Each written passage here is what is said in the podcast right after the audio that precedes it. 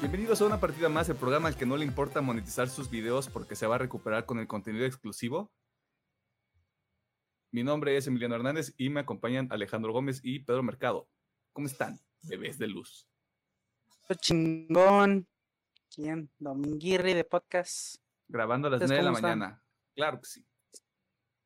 Eh, cómo están? Ah, no, pues todo bien. Otro domingo a las 9 de la mañana, echándole ganas, escuchando a los pájaros cantar y el solecito con la calor. Mucho calor. Está bien padre el calor, güey. Está bien padre el calor, la contingencia ambiental, la contingencia sanitaria. Todo está padre. Aquí no le tenemos miedo al éxito. ¿O sí? no. ¿Qué hicieron esta semana? Um, Muchas cosas. a ver, dale, pero de aquí que me acuerdo. dale, pero de aquí que me acuerdo. O empiezo yo al chile. ¿Te quieres? Yo empiezo como Dale, dale. Sí, empieza. Dale, Pedro. El hombre eh, blanco quiere tomar la palabra, ¿está bien? Yo la verdad estuve jugando Warzone, probando la nueva skin, para no decir que es un nuevo mapa de Verdansk que está muy padre y divertido. Creo que se cambió un poquito el modo de juego y todo el meta de las armas. Y jugué un poquito de también de Nier Automata. Y ahora sí, pues el contenido de diario, que hoy también ya se nos acabó y es tema de hoy, spoiler, el de Falcon y el de Winter Soldier. Bien. A ver, show de juegos, de diario, Osu. Y ayer, antecitos. No, antier, perdón. Antier fue poquito, poquito de Doom. Ya quiero acabarlo, nomás no me doy el tiempo. Y ya, de juegos ya de series, The Invincible y obviamente Falcon the Winter Soldier. Y pues, uno que otro anime de los que estoy siguiendo. Y de películas me aventé Judas y el Mesías Negro, me aventé Nomadland y la de la madre del, la madre del blues, que es la de Chadwick Boseman y la de Wolfwalkers y ya. Ahora sí se fue todo. Y ya. Y ya. Consumí 12 piezas de contenido en una semana. Ah, perro. so con that. No sé si fueron 12, no las conté. No sé, creo que no. Fue menos, pero lo que más pesa son las películas de dos horas. Eh, bueno, también depende de a qué hora las veas. Para no repetir lo mismo que ustedes ya dijeron, eh, estuve jugando otra vez Enter the Gungeon. Está, el ciclo de juego es, es divertido sin duda alguna, y hasta cierto grado adictivo porque te quedas con esa espinita de, querer terminarlo, de dar tu máximo esfuerzo y que el juego nada más te diga, no, pues no va a pasar, carnal. Em, eh, estuve ahorita, ahorita, eh, domingo 25 de abril que estamos grabando esto, hay acceso gratis a los modos de multijugador y de zombies de Call of Duty Black, Black Ops Cold War. Perro nombre tan largo. Yo en lo personal siempre he disfrutado los multijugadores de Call of Duty desde Black Ops, desde el primer Black Ops. Y este no es la excepción. Se me hace un ciclo de gameplay entretenido. Fácil, fácil me puedo pasar ahí dos, tres horas jugando y aparte como es fin de semana de doble experiencia, te ayuda para el pase de batalla. Para desbloquear cosas bien bonitas. Y de cosas que vi, sumando a lo que ustedes ya comentaron, Sound of Metal aprovechando que me había despertado temprano el día de ayer, dije, mira, ya estamos aquí, vamos a darle. Gran película. Mm, recomendada otra vez, aunque Alejandro lo recomendó hace como dos semanas. Creo que está a la par de Promising Young Woman en el sentido de que creo que son historias muy humanas.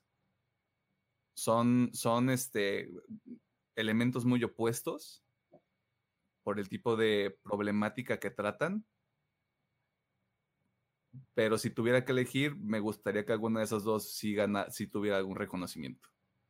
Por ejemplo, me acuerdo que decía mucho Alejandro de que Sound of Metal podría llevarse una, una estatuilla por el tema de mezcla de audio o por, por el tema de diseño de audio.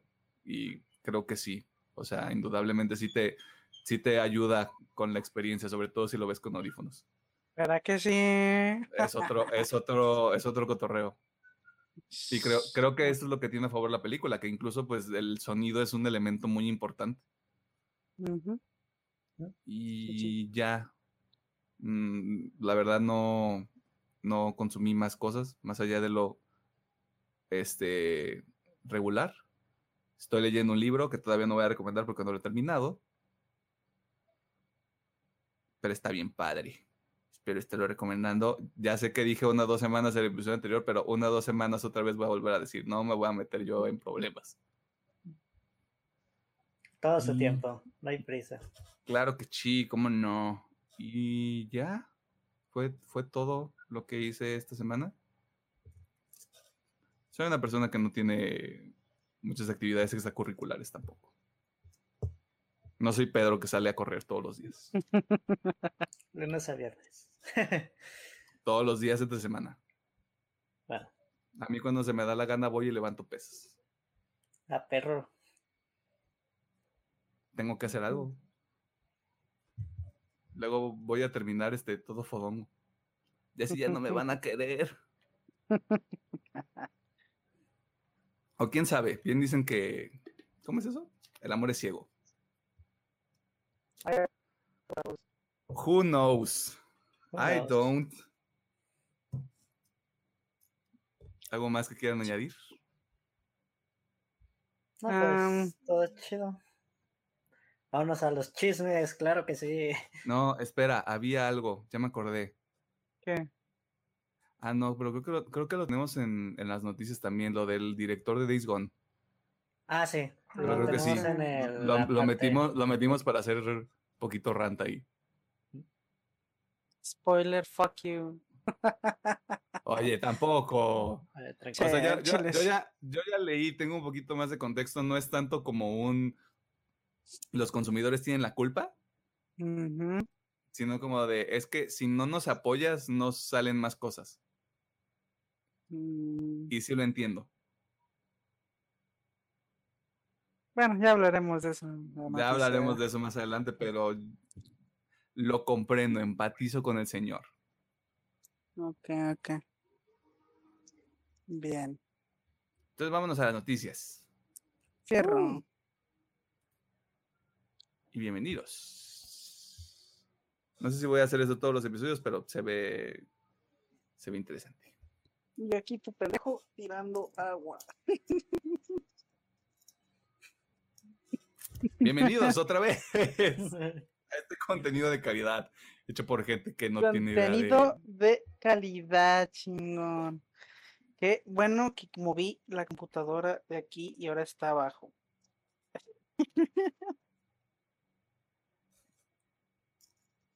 Hombre precavido.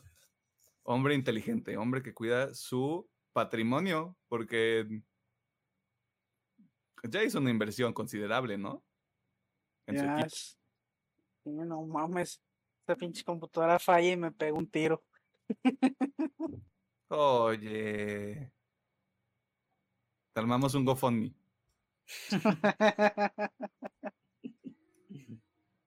Lo, lo, lo enfocamos a-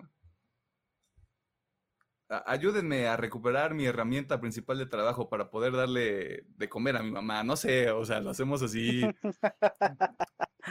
súper súper triste, deprimente para que la gente nada más llegue ahí a dejar sus dos dólares.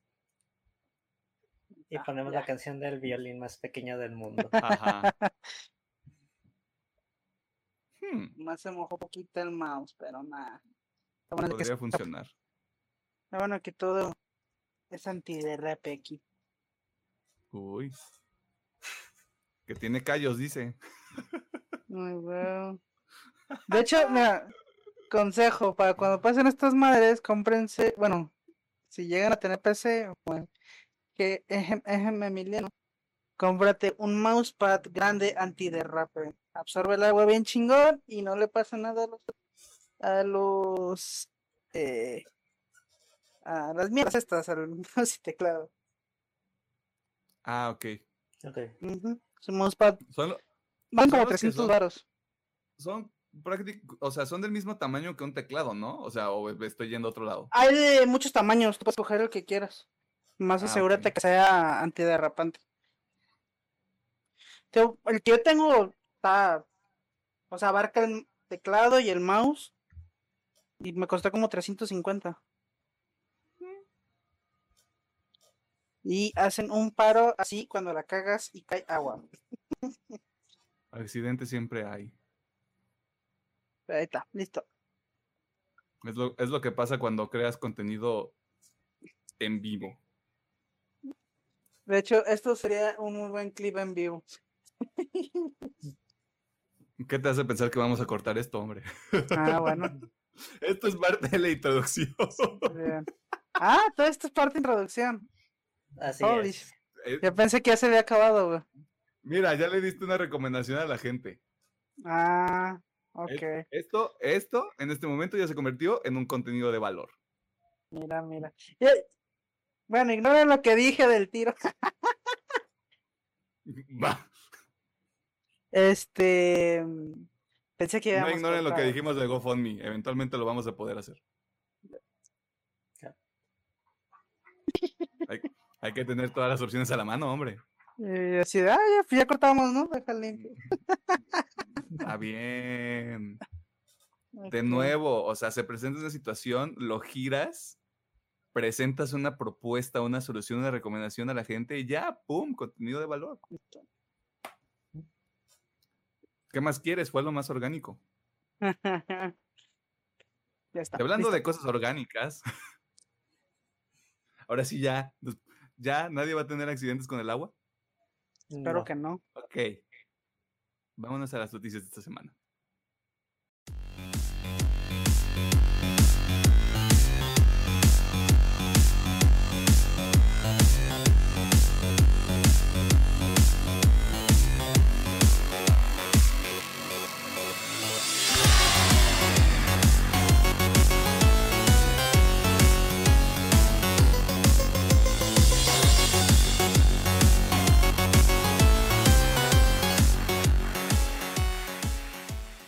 Estamos en la sección de noticias de UPM, donde platicamos sobre las notas que nos parecieron las más llamativas durante esta semana.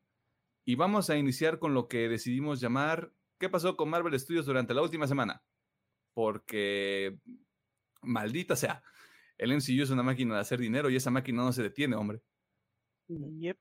Lo, lo más obvio, y la nota con la que vamos a empezar esta mini sección o sección dentro de sección, es que se liberó el primer vistazo a la próxima película de la actual fase 4 del universo cinematográfico de Marvel.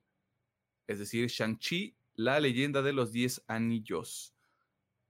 Honestamente, me parece que las intenciones de Marvel están enfocadas a darle nueva vida a su universo con estos nuevos personajes y mostrar, mostrar ciertos elementos o ciertos mundos, entre comillas, que no, que no se han visto antes. O sea, en los 10 años no, no creo que se haya explorado como este aspecto de, de artes marciales y como que también tiene ahí su mística de, de la guerra que hubo hace mucho tiempo. No sé, o sea, indudablemente se ve interesante, pero también se suma a estos esfuerzos de, de contar historias más personales o más humanas con personajes que ya conocemos. O sea, una prueba de esto es WandaVision y el show de Bucky Falcon. No sé qué les pareció a ustedes el, el tráiler. Para empezar, sí lo vieron, ¿verdad? Sí. A mí en lo personal sí me gustó el tráiler, pero siento que no dice mucho y se entiende. En realidad es un teaser. Se ve que va a tener buenas secuencias de, de Kung Fu literal, porque ese es el personaje, el rey del Kung Fu. Y pues no estoy totalmente emocionado, porque creo que ahora van a ir por el rango fantástico en Marvel. Yo sé Mm. que, que por la magia también iban por ahí, pero aquí sí se nota que es mucho más fantástica esta película. Muy de fantasía mm, oriental, como digamos Mulan, pero la animada, no la, la hecho. Sí, sí, sí, sí. Digo, sí me llama la atención, pero igual a ver que a ver si tiene una buena propuesta, porque realmente creo que escogieron este personaje para el mercado chino, siendo sinceros. Quieren ganar Exactamente. Más, me gustó, pero realmente se siente como una entrada desesperada de Marvel por un intento desesperado de Marvel por querer entrar al mercado chino. Que obviamente digo, no solo Marvel, muchas empresas están en esa lucha, que pues ahí es donde está el BJ. Eh, pero sí se siente, se siente que se, esa necesidad de Marvel de querer entrar en ese mercado. Digo, tengo entendido que ya están allá, sí les ha ido bien tanto con Infinity War, Endgame y todo eso, pero se siente que este es como que ya vamos a robarnos todo el mercado chino. Bueno, a lo que va, ¿no? Quieren un superhéroe que sea el modelo de allá, directamente para el mercado. Sí, sí, sí. Pero digo, se ve bien. Eh, espero, realmente espero que lo hagan bien con el mandarín esta vez, por favor. No es tan difícil. Este. ya. Pero de ahí más se ve bien, se ve entretenida. Eh, simplemente espero que no sea genérica, por favor algo que nos ha demostrado con las series es de que ya puede hacer algo diferente fuera de lo genérico, así que yo pido eso. O sea, ya tuvimos tres este, etapas con mucha película genérica que empiezan a experimentar. Pues ya veremos qué pasa en septiembre 3 que sale esta película. al parecer hasta ahorita lo están manejando como que sí va a salir en los cines, no hay nada de que estreno simultáneo con Disney Plus. Yo me aguantaría unos dos meses antes de que salga y a ver qué dicen. Tiene que ser en cine. O sea, sí. Regresando al tema de que el mercado chino tiene que ser en cine. O sea, esa madre tienen que apostar por cines a huevo. Chale. Ya le, ya le faltaron el respeto a mi Black Widow. Bueno, pasando a otros temas como el, elenco titánico que Marvel Studios ya, ya ha juntado en 13 años de existir. O sea, si lo piensas bien, el cast completo, o sea, películas individuales y películas donde se unen los equipos, hay muchos nombres muy pesados. O sea, incluso desde el inicio Samuel L. Jackson, o sea, y a partir de ahí fueron construyendo. Lo que pasa aquí, y quienes se suman a otra de las propiedades de, del MCU son Olivia Colman, actriz que ha sido nominada al parecer para todos los premios que existen, o sea, no es broma, nada más investigando por encimita, 97 nominaciones en toda su carrera y eso es premios de la Academia, Emmys, este, la Asociación de Actores, o sea, what? yo nada más la conocía por el, año pasado, antepasado, que salió la favorita. o sea, la, la señora sabe lo que hace. Máximo respeto. Y la otra persona que se suma al MCU es Emilia Clark, conocida en el mundo virgen como Daenerys Targaryen. Las cosas. ajá, iba a poner la Khaleesi, pero no sé si la gente lo iba a cachar así luego, luego, porque creo que tú eres de esas personas que decidió olvidar ciertas partes de Game of Thrones. Sí, pero ella siempre sabe mi Khaleesi. Ay, chamaco grosero. El, tema con estas dos actrices es que van a aparecer en Secret Invasion. Otra de las series que se están preparando para Disney Plus. No hay más detalles sobre cuál va a ser su papel. Simplemente es, ya están ahí este, ligadas a la producción de este proyecto mucha gente en internet está regándole a Kevin Feige o al, aire, yo creo, porque quieren que Emilia Clark sea un scroll. Mm. No tengo idea de qué vayan a hacer con esa historia, porque si ya, ya hicieron algo muy diferente con los scrolls desde Capitán Marvel, no sé cuál puede ser el giro que le den acá. O sea, sé que no va a ser directamente lo mismo que está en la novela gráfica o en este arco narrativo, pues. No sé qué opinen ustedes sobre eso. Estoy muy contento. Son dos de mis actrices favoritas, tanto Olivia Colman como Emilia Clarke. Eh, yo sí sigo, yo sí llevo siguiendo un poquito más el trabajo de Olivia Colman desde un poquito antes, hace como unos tres años. Vengo siguiendo su, su trabajo y me encanta. Son las mejores actrices que hay allá afuera. Obviamente mi mi, mi vida. Eh, también me gusta su trabajo, eh, así que estoy contento. Eh, espero que no les desperdicien, simplemente. O sea, son muy buenas actrices, así que espero que no desperdicien. El papel que les den, me da igual si son Scrooge o no son Scrooge, nomás con que estén bien. Pues. Bueno, yo creo que va a ir el tema de los dobles agentes, pero de una manera mm. más, pues con el tema de los scrolls cambiantes de formas. Eh, pues yo no he seguido tanto sus carreras. Sí estoy emocionado porque es un gran cast, son grandes actrices.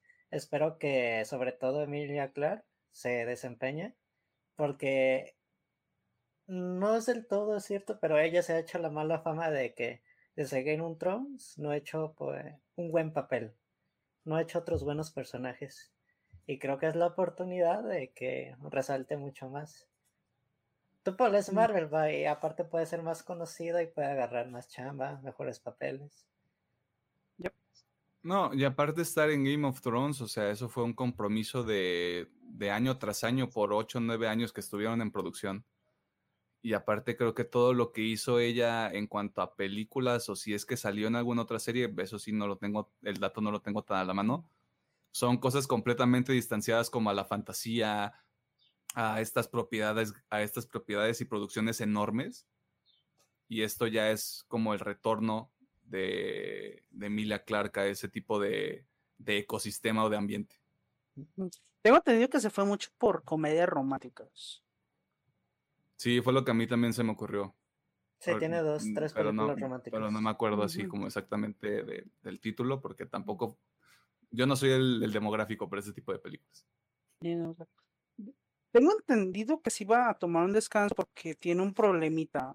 No, no quiero inventar nada, pero no recuerdo exactamente qué enfermedad tiene, pero la da como convulsiones o algo así.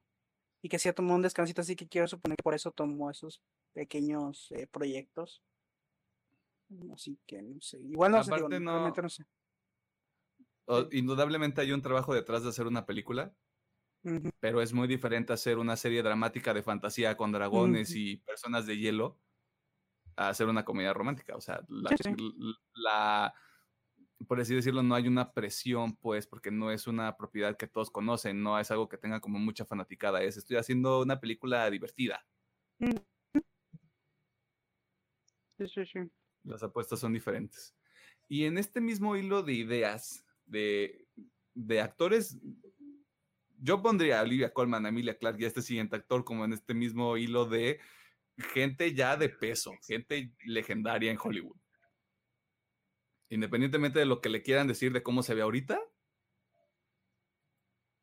porque Russell Crowe ya sabemos que está en Thor 4, más, Thor, perdón, o como le dicen los chavos, Amor y Trueno. Suena novela, no, es todo lo que voy a decir al respecto. Resulta ser que el señor Russell Crowe confirmó en una, entrevista en un programa de radio, o sea, justo en el último minuto de su participación en esa entrevista. Ah, sí, este, yo ahorita me voy a regresar a, ahí a los estudios con Marvel a grabar porque pues soy Zeus. Quitado de la, quitado de la pena. Es que eres Russell Crowe. Güey, ¿qué te pueden hacer si eres Russell Crowe? Eres máximo décimo meridio, por el amor de Jesucristo.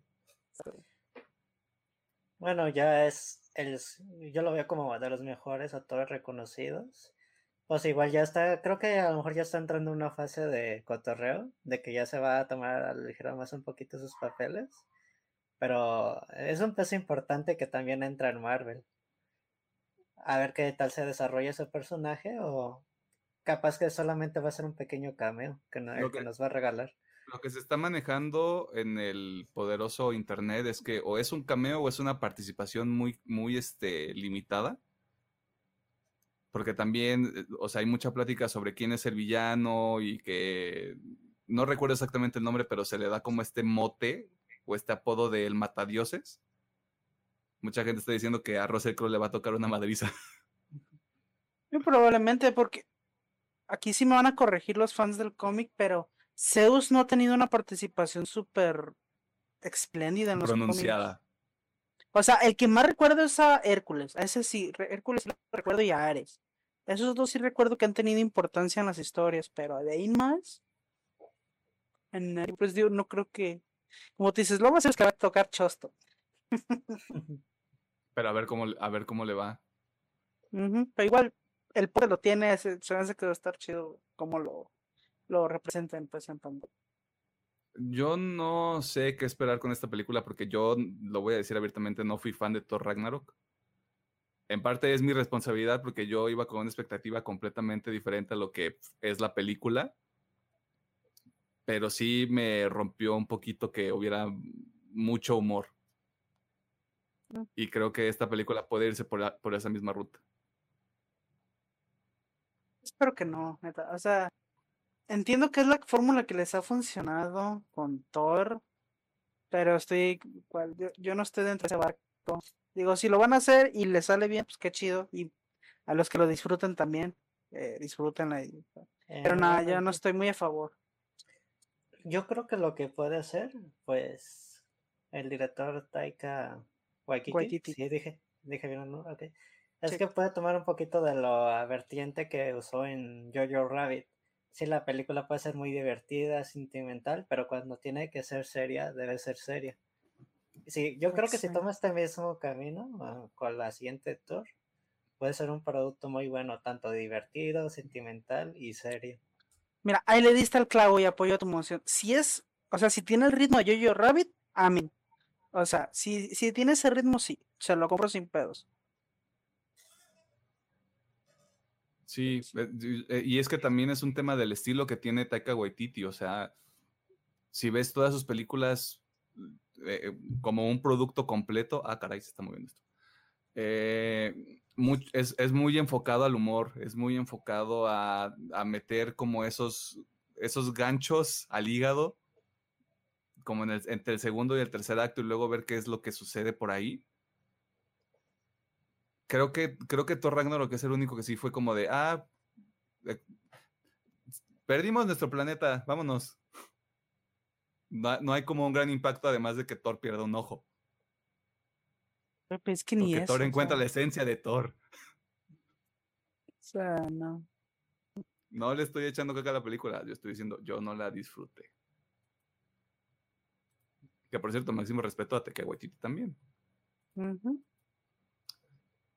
Por último, en esta nueva subsección, así le vamos a dejar, hay otros proyectos del MCU que están en diversas etapas de desarrollo. El primero es la serie de Hawkeye, enfocada en este agente de Shield que después, con todo lo que sucede en Avengers Endgame, se convirtió en Ronin y que después se volvió a convertir en Hawkeye y que ya no sabemos qué está haciendo, pues tiene su serie. Y esa serie ya terminó de filmarse. Lo confirmó Jeremy Renner a través de Instagram, una Ujú. historia. Sí. De ya, ya acabé, ya nos vamos a dormir. Se supone que en la serie van a presentar a Kate Bishop. Obviamente dándole todavía más crédito a esta idea que tiene el internet colectivamente de es que ya vi los Young Avengers, güey. Yo no sé. vienen. Ahí vienen. Así pues. Mm, No sé, yo creo que la gente está viendo cosas donde no las hay, güey. Creo que está muy claro. No lo sé, hombre. Bueno, Deja. Ajá. es que ¿qué sí, eh, por algo están ahí los personajes, ya te están dando los guiños, guiños. Ah, mira este chavalo, ah, el otro chavalo. Tiene que suceder, pues, si acaso faltar alguno de presentar sería el Whole Scroll, que no me acuerdo cómo se llama, pero alguien más, creo que ya está el equipo completo, si acaso el Iron, no sé cómo se Iron llama. Love. Ajá, es el que falta. Yo creo y que ahí van a meter a pues, Iron Heart. Muy probablemente. O sea, falta ese y el hijo de Thor. Pero, Espera, sí. ¿Thor tiene hijos? No me acuerdo si es hijo o hija, pero hay alguien. Creo que. Mira, yo sigo. La misma actitud, este. ¿Cómo es? De, de optimismo controlado. Es hasta que no me, hasta que no me digan literal, Yoga Avengers está en desarrollo. Yo voy a seguir diciendo, están viendo cosas donde no las hay. Y eso no va a terminar bien. Por otro lado, James Gunn compartió a través de su cuenta de Twitter, porque a, toda la gente le gusta usar redes sociales, claro que sí, como no, que ya hay un primer borrador para el especial de Navidad de los Guardianes de la Galaxia. Mm. Creo que fue el anuncio que más, el, anuncio más bola curveada que pudieron haber hecho en cualquier presentación de, Marvel. Especial de Navidad del equipo, el equipo menos conocido de todo el MCU. Y que ahora es la bomba, pues, o sea, entiendo por qué. Sí, sí, sí. Y si hay una propiedad que se presta para ese tipo de humor o ese tipo de historia, pues sí son los Guardianes de la Galaxia, la verdad. Porque James Gunn los construyó de esa manera. Y por último, pero no menos importante, se confirmó el mismo viernes que se lanzó el último episodio de The Falcon and the Winter Soldier, que hay una cuarta película de Capitán América en desarrollo. Eh, la única persona que está directamente ligada y que ya fue nombrada como parte del proyecto es el mismo showrunner de la serie, lo cual me hace sentido porque hay muchas piezas que se, quedaron en el aire en el último episodio de, de, Falcon and the Winter Soldier. Y yo creo que por ahí es donde se va a ir la película. No hay, no hay de otra. Pero si usted quiere saber más, quédese al tema de la semana. Y eso es todo lo que pasó con Marvel demasiadas cosas. Y vienen más. muchas cosas. Pues lo más próximo que es Loki, ¿no? Y Loki sale en junio. Loki, mm. luego julio Black Widow, septiembre Shang-Chi, noviembre Eternals y diciembre Spider-Man. Bueno, también está What pero eso no sé qué fecha tenga, según yo también es ah, este año. Es cierto, también, también hubo un, teaser como de la producción de la serie de Miss Marvel. Mm. Mm. En la semana. Y Miss Marvel también sale este año. ¿Sí? Sí, creo que sí. A la verga, es mucho contenido para este año. Es, es, que sale, sale Loki, va a salir Hawkeye y va a salir Miss Marvel. Porque Miss Marvel creo que la están grabando ahorita. Y si no sale a finales de año, sale a principios del próximo. Porque literal ya andan ahí dándole, dándole galleta a ese cotorreo. Pasando al otro lado del espectro del mundo virgen, donde sentado en una esquina llorando porque la gente no deja de reclamarle que restore de Snyderverse, DC decidió calmar las aguas con un anuncio creo que nadie se lo esperaba porque nadie sabía qué estaba pasando con esa película. Al menos puedo hablar por mi caso particular. Yo no sabía si esto iba a ser verdad o si iba a suceder o no. Pero ya anunciaron la película, que inició la producción de una película de uno de los integrantes de la Liga de la Justicia. ¿Quién es Pedro? Más que nadie, The Flash. Por medio de las redes sociales, como todo buen director o productor anuncia, se, anunció que el 19 de marzo, o sea, el lunes pasado, empezaron las filmaciones de la película de Flash. ¿De marzo o de abril? Ah, perdón, abril, discúlpame. Te dije, ay, espérame. Ah, de abril, una disculpa. Eh, como eh, protagonista Erras Milner y también se dice que Michael Keaton se va a jalar para hacer el Batman de Tim Burton otra vez. Que eso sí se me hace muy padre, pero esta película también está muy en el aire de lo que va a proponer.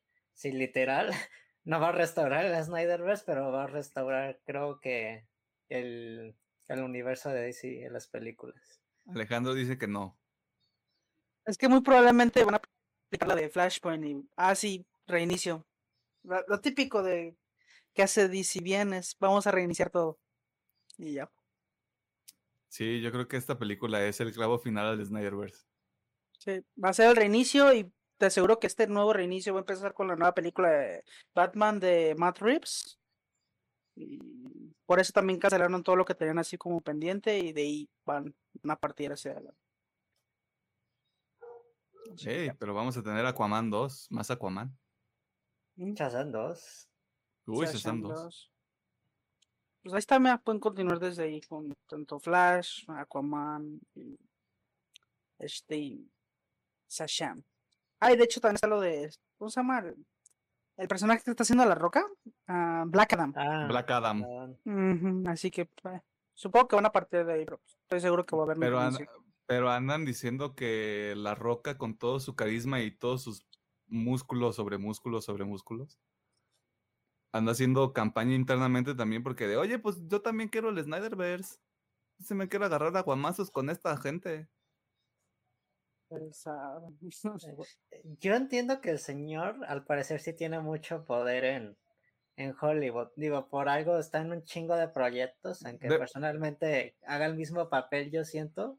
Sí sabe mover los hilos de las productoras. Se sí. sabe mover, o sea, su RP es de mil, en una escala de 1 a 100. Sí, sí, sí. Pues, Pero a ver, mira, qué, a ver qué sucede con eso. Ya le perdí fe porque Warner está muy decidida en que no. Así que si sucede, qué chido.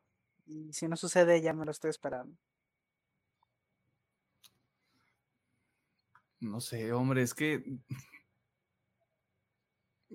es la mejor película que han tenido. Desde mi perspectiva.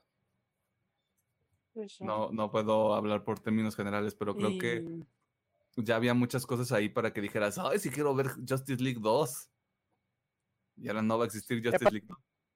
Digo, quitando a Zack Snyder de la acción hubiera estado muy padre esta liga y que se uniera, no sé, Shazam, que junto con Flash hubiera habría sido una dupla bastante entretenida de ver. Este, también obviamente Black Adam, ¿no? O sea, ver, porque sí me la imagino así como la película animada, ¿no? O sea, Superman y Shazam contra Black Adam. Es verga, esto está bien chingón. No, y aparte Pero la no liga, la, la liga que se estaba creando con Lex Luthor y con Deathstroke. Mm, Sí, o sea, O sea, por ahí ya ejemplo, sumas, ahí ya sumas a Black Adam. Vas viendo que otros personajes van entrando. Es más, estaba casi todo puesto para hacer la película de Doom, justamente, de la animada de la Liga de la Justicia, donde pues, toda la liga y obviamente en esta Shazam dentro de ellos contra Dooms, este, este, ah, se me fue el nombre este güey. Darkseid. Darkseid, exactamente, contra Darkseid, que también está muy buena esa película. so, no sé, estaba todo muy planteado y se veía muy bonito, pero no sé, ya no creo que vaya a suceder. Aquí yacen las, las esperanzas e ilusiones de todos los fans de DC. Sí. Inserto un meme aquí. Pura tristeza, ¿no? Pura tristeza. En seguimiento, una nota que compartimos, si no me equivoco, en el primer episodio. No, No, creo estoy- que fue en no el tercero. Tercero, cuarto, ¿no? Fue en uno de los primeros cinco, me voy a quedar con esa narrativa. Discord, eh, esta plataforma de mensajería que se hizo muy popular en los últimos años, le dijo a Microsoft que muy bonito todo, que muchas gracias por llevarme a comer, que por traerme a mi casa, pero hasta ahí. Vamos a ser amigos. Y cada quien se va a quedar en donde está ahorita. ¿Cuáles son los Sí. detalles detrás de esto, Alejandro? Sí, como es, este Discord dejó con los huevos azules a Microsoft porque no, hay, no hay detuvo mejor manera de describirlo. sí porque detuvo las negociaciones en alrededor de la compra no que te que quería hacer Microsoft sobre Discord y pues bueno este Discord salió a decir que no que por ahorita no se van a vender este dejaron claro que todavía quieren reanudar su interés en salirse de la bolsa pero que quieren mantenerse independientes como Discord. Eh, lo que dices, eh, aquí mencionan en la nota que básicamente Discord rechazó 10 mil millones de euros que le estaba ofreciendo Microsoft. Una cochina, una cochina de dinero, así, es Es una, ajá, no hay mejor manera de describirlo, es una cochinada enorme de dinero. Este, obviamente se supone que como comentamos en el episodio ese. Ustedes que están viendo este contenido saben qué episodio es. Díganos, ni nosotros sabemos. Sí. Este, pues bueno, ya tenían tiempo con las conversaciones de que si sí, que si no, que si se va a armar, que si no. Y Que pues es en bueno, tu casa, que es en la mía. eh, supongo que lo que comenté aquí en la nota influyó mucho y es que Discord superó los 140 millones de usuarios y los 100 millones de dólares solamente en el 2020. Así que supongo que vieron ese balance que tenían y dijeron, ¿sabes qué? No, vamos a seguir independientes por un rato más. Sí. O sea, una de las plataformas que nos ha crecido Discord, sin duda, eh, la ha beneficiado mucho. Así que pues, sí, no me sorprende que se ponga de mamona. Eso, que no. mamona. de me vas a ocupo más. Supongo Ajá. que va a terminar, va a terminar siendo algo así. eh, sí, muy bonito ahorita cerrar negociaciones, pero si Microsoft quiere, le ofrece, no sé, ¿qué dije? 10 mil. El doble. 10 El mil. doble. Mira, 10 mil millones de euros, le ofrece 50, güey, si quiere. Pero, Y le deja para las cocas aparte. sí, güey. Y le dice, pues, bueno. algo bonito. Por ahora, se supone que no hay. inten- no tiene intenciones de venderse. Así que, pues. Pero quién sabe, a lo mejor ahora nos dan la sorpresa. Yo creo que está bien. Creo que esto, creo que este es un punto que ya había mencionado en el episodio donde, me- donde hablamos sobre esto inicialmente. Mm, me parece que hacer este tipo de compras tiene su lado bueno y su lado malo. A mí personalmente me preocupaba el tema de, de que Discord se integrara únicamente como una herramienta para las plataformas de, de Microsoft, siendo que, o sea, lo, lo hemos utilizado nosotros incluso. O sea, jugamos en plataformas diferentes y así es como nos comunicamos para jugar en el Rocket League, por ejemplo. Cre- y creo que eso es lo, lo bonito de Discord ahorita, que sí es una herramienta para crear y mantener comunidades. Así es como yo lo veo. De todo esto, yo espero que sí, por ejemplo, si no se va a vender y queda independiente, ok. Pero sí me gustaría que, ya que hay tanto interés de Microsoft, decir, ¿sabes qué? No, no me vendo, pero trabajemos juntos. güey". Y no solo con. Microsoft, también con Sony. ¿Y qué onda? Lanzamos una aplicación de Discord que esté eh, ya configurada para consolas también y que sea mucho más fácil el acceso a los usuarios. Digo, si no te quieres vender, mínimo haz una colaboración, haz que todo el mundo tenga fácil acceso. Y vámonos. Un servicio optimizado. que es el sueño de todos los jugadores. Por ejemplo, el viernes Emiliano y yo jugamos Warzone, que el chat del juego sí está bien, pero en los momentos de carga se pierde la comunicación. Y creo Mm. que una plataforma como Discord, como ya una AT inde- independiente en cada plataforma, sería muy de beneficio para todos los usuarios. Para no andar con el celular, con los audífonos y eh, el audio del juego o la televisión, o tener Sí, doble. sí, sí. Ah, ayudaría mucho, la verdad. Así que yo creo que mínimo tienen que irse por ahí. Mínimo. Si quieren quedarse independientes, chido. Me parece bien. Pero pues mínimo que empiecen a regular. Sí, o sea, por ejemplo, ese escenario que tú planteas no podría suceder si yo se hubiera dado la compra, porque Microsoft es como de, a ver, espérate, ¿cómo que quieres trabajar con Sony, perro? Ujú.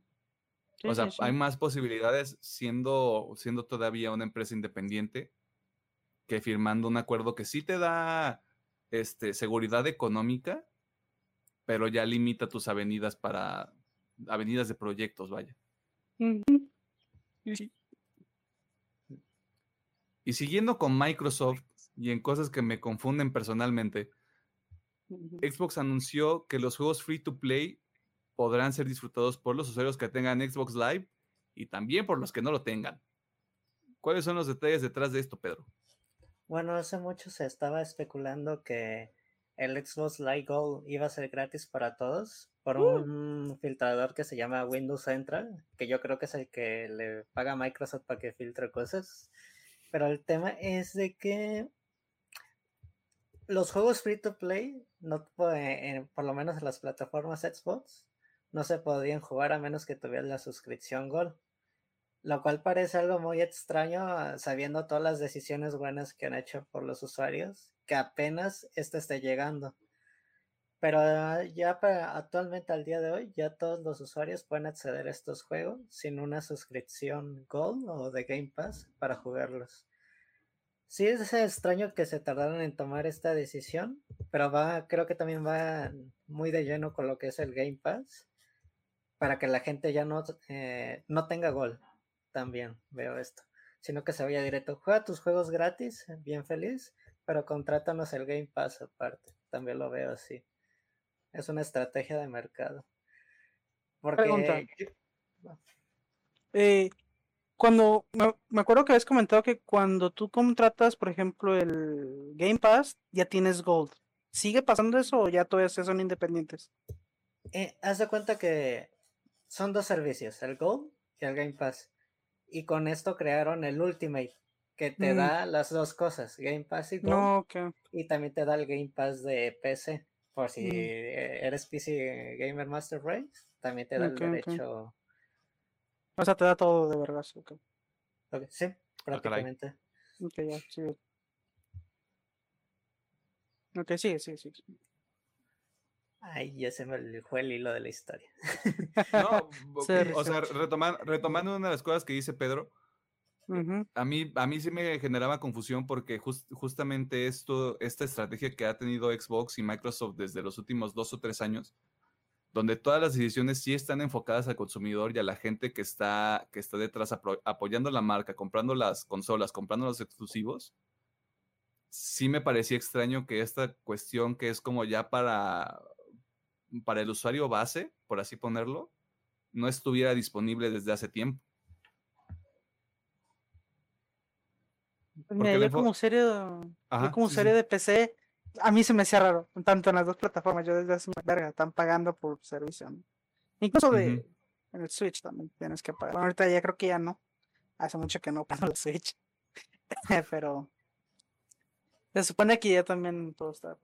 Yo como serie se me hace raro. ¿Ese pisapapel es negro con rojo y azul? Nada en contra del Switch. Nada, muy buena consola. ¿Retomaste el pues hilo, Pedro, o quieres que nos vayamos a la otra nota? Ah, pues prácticamente ya tratamos todo lo que se tiene que decir a esto. Que se tardaron en hacer los free to play, literal, free to play. Eh, válganme la redundancia. Pero se agradece que digan, pues ya hay que hacerlo de una vez. Hay que seguir haciendo que la plataforma crezca. se tardaron, pero qué chido, O sea, mientras le den más accesibilidad a la gente, más opciones, está bien. Si ahorita ya cualquiera puede entrar y no sé, jugar Warzone completamente gratis. Si alguien quiere entrar y jugar, no sé, Rocket League, lo que quiera, mira, qué chingón. Nada. Simón, ¿sigues construyendo sobre esta filosofía de quiero otorgarle los servicios al usuario? Eh, en la mayor cantidad posible y lo que me sea este, viable. Yo creo que eso es una filosofía interesante, contraria a lo que está haciendo Sony, que ya... Ay, vamos a hablar de eso más adelante. Y, hombre, ¿qué te voy a decir yo? Siguiendo en el mundo de los videojuegos, Hades, este juego que fue desarrollado por Supergiant Games, sigue cosechando premios a donde quiera que vaya. No importa, no importa qué premiación sea. Hades sigue rompiendo todos los prejuicios y todas las quinielas que podría haber hecho la gente. Dijo Hades y así como de, pues fíjate que no, mi ciela. ¿Qué pasó ahí, Alejandro? ¿A quién, sí, pues bueno. ¿a, quién, ¿A quién llegaron a darle en su madre esta vez? pues a todo el mundo.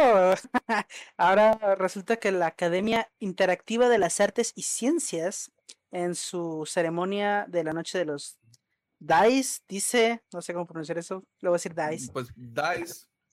Le voy a decir DICE Awards, eh, nombró básicamente a Hades como el mejor juego y no solamente eso, sino que se llevó cinco premios más, de los cuales son mejor dirección, mejor dirección, sí, eh, mejor dirección, mejor diseño y ¿dónde está el otro? Y mejor juego de acción. Que ahí mm. se me, me, sorprende que le haya ganado Doom Eterna, pero bueno. Lo entiendo. Eh, yo estoy muy feliz. O sea, mientras más conocimiento Hades, mejor. Digo, eh, un poquito. Ya tienes la fórmula de Entre Gungeon, Emiliano, así que ya comprendes un poquito como Hades. Interprétalo a la décima potencia. Eso es Hades. es muy divertido, es muy frenético, el gameplay es mucho más ajustado. Más tight. Más tight, exacto. Así que estoy feliz, estoy feliz. Me encanta que este juego indie la esté rompiendo en todos lados. Pues sí. Digo, también mm. cabe mencionar que de los otros nominados, eh, obviamente The Last of Us se llevó dos, eh, dos premios, al igual que Alex. Así que, pues bien. Me pareció una ceremonia muy equilibrada porque estaba viendo, le eché un ojo rápido a la lista de los ganadores y creo que Ghost of Tsushima también se llevó dos o un reconocimiento. Mm, Ghost of Tsushima se llevó mejor dirección artística. Wow. Y, creo, creo que creo que también por ah. ahí. Ajá. Mejor composición musical original también se llevó Ghost Tsushima y mejor diseño de sonido. Y también por ahí estaba Miles Morales, que creo que por ahí de una cuestión de, personajes. E, exactamente no, no, mm. lo sé, pero creo que hubo más distribución que en otras ceremonias. Miles Morales ganó a mejor personaje. Mm. Hombre, algo le tenían que dar. O sea, no le están dando nada técnico, denle personaje. Por ejemplo, me gusta que The Last of Us haya ganado también mejor guion. También. Sí, porque el, mérito, eh, el mérito más grande que tiene el juego es el tema narrativo. Yo no soy un fan, pero la estructura y cómo decidieron presentarlo no se había visto, no se había hecho en, algún tiempo, o al menos a mí no me había tocado. Pero pues sí, eh, obviamente resumen, que bueno, eh, lo vengo repitiendo hace mucho, los indies, no los ignoren, son muy buenos. Aquí está, Ahí está, el ejemplo perfecto. Hades arrasa por donde pisa. Y muy, muy, muy, ¿Puedes repetir eso último? A ver, ¿es muy buen juego? Ah, con eso. Ok. No sé, no sé, no sé si fui nada más yo, pero se escuchó un poquito trabado. Sí, sí, sí. Ah, ok, bueno. Bueno, repito, Hades es un muy buen juego y estoy muy contento porque arrase, la verdad. Ajá, bueno, por ejemplo, Emiliano y yo, como somos usuarios de PlayStation y Xbox, eh, estamos eh, muy ansiosos de que también llegue Hades a nuestras plataformas, que prácticamente creo que es un hecho, pero va a tardar un poco todavía. Esperemos que sí. Yo supongo que está tomando tiempo para que quede al mero chingazo en consolas, que quede bonito. Así que, pero. Digo, es que se me hace raro que, ah, en Switch sí tenemos Hades de hecho, a mí también se me hace raro. No lo he probado en Switch. Sí me gustaría probar a ver cómo corres esa madre. Pero bueno. Pues es, es que ese es otro tema. El, el, Switch está bajado de huevos, me imagino. Quiero suponer que sí. Digo, no es un, tampoco es un juego que exija mucho, pero. O sea, cuando la cosa se pone frenética, se pone frenética. Así que, pues, esperemos que llegue pronto a consolas. Otra cosa que creo que retrasó la llegada a consolas, si es que es el, si es que es el plan que tiene Super Giant Games, fue el cambio de generación también. Mm, sí, supongo. Que tal vez estén haciendo la versión para PlayStation 5 y el Series X y el Series S, además del, del One y el PlayStation 4. Probablemente. Pero a ver qué sucede, qué sucede con eso, porque tengo más curiosidad. O sea, si eventualmente este, saliera muy tarde para, para PlayStation 4, pues tal vez lo compre para Copo y lo pruebe ahí. Porque aquí somos chavos. En noticias que hacen que los fans de Star Wars pierdan la cabeza, yo no entiendo por qué, no tengo mucho contexto, pero Pedro nos va a hablar al respecto. Se rumora que hay, que se está trabajando en un remake de uno de los títulos más venerados, y me voy a permitir utilizar esta palabra, más cromados que ha visto Star Wars en el terreno de los videojuegos. ¿Qué está pasando ahí, Pedro? Muy bien, estamos hablando de Star Wars, los Caballeros de la Vieja República para los compas. Cotor para los que, mm, no sé, son nacos. ¿no es cierto? Este juego salió originalmente el 15 de julio de- del 2003 para el Xbox original y la PC, creado por BioWare y distribuido por la muerta y renacida LucasArts, obviamente como franquicia de Lucasfilm. Este juego prácticamente está a dos años de cumplir 20 años y se está planeando un remake. La cosa es, este remake tomará el camino de Final Fantasy 7 Remake y Resident Evil 2. Yo pienso que sí, porque ya es un juego bastante viejo y que en sus mecánicas no ha, no ha envejecido muy bien, que digamos. A lo que menciona Emiliano de que es de los juegos más cromados, para los fanáticos de Star, Wars, tiene de las historias más interesantes y con giros argumentales. Por ejemplo, ahorita si la recita vio al Mandaloriano, se trata del tema de la guerra de los Jedis y los Mandalorianos. El juego va un poquito después de eso, donde había muchísimos Sith y muchísimos Jedis en toda la República. No había, no todavía no existía la regla de los del maestro y aprendiz de los Sith. Además que hay varios personajes icónicos del lore de, de Star Wars que ahorita no sabría decirles si son canon o no, porque este juego es de una cronología muy antigua en el mundo de Star Wars. Cuando todo era canon y después ya nada fue canon. Que ese, es otro, que ese es otro pedo muy particular de Star Wars. O sea, hubo un momento en el que había películas, series, animación, libros, audiolibros, cómics, novela gráfica, historieta que sale en el periódico. O sea, había, o sea, se había expandido de una manera grosera. Y cuando, podría estarme equivocando, cuando Disney compra Lucasfilms, es cuando ya empiezan a decir, ¿sabes qué? Todo esto del universo extendido es basura. Lo único verdadero son las películas. Lo cual se me hace una decisión este, discutible. Porque, o sea, por lo que yo he visto que la gente platica en el universo extendido, hay muchas cosas muy interesantes. Puede ser que ahí esté incluido Kotor. No lo sé, hombre. Bueno, hace poquito, por ejemplo, en el juego de Jedi Fallen Order, se hace la referencia a un Sith que sale de hecho en este juego, a lo que muchos tienen la esperanza de que este juego todavía sea canon dentro del universo de Star Wars. Y digo, por algo se decidió que se están haciendo este remake.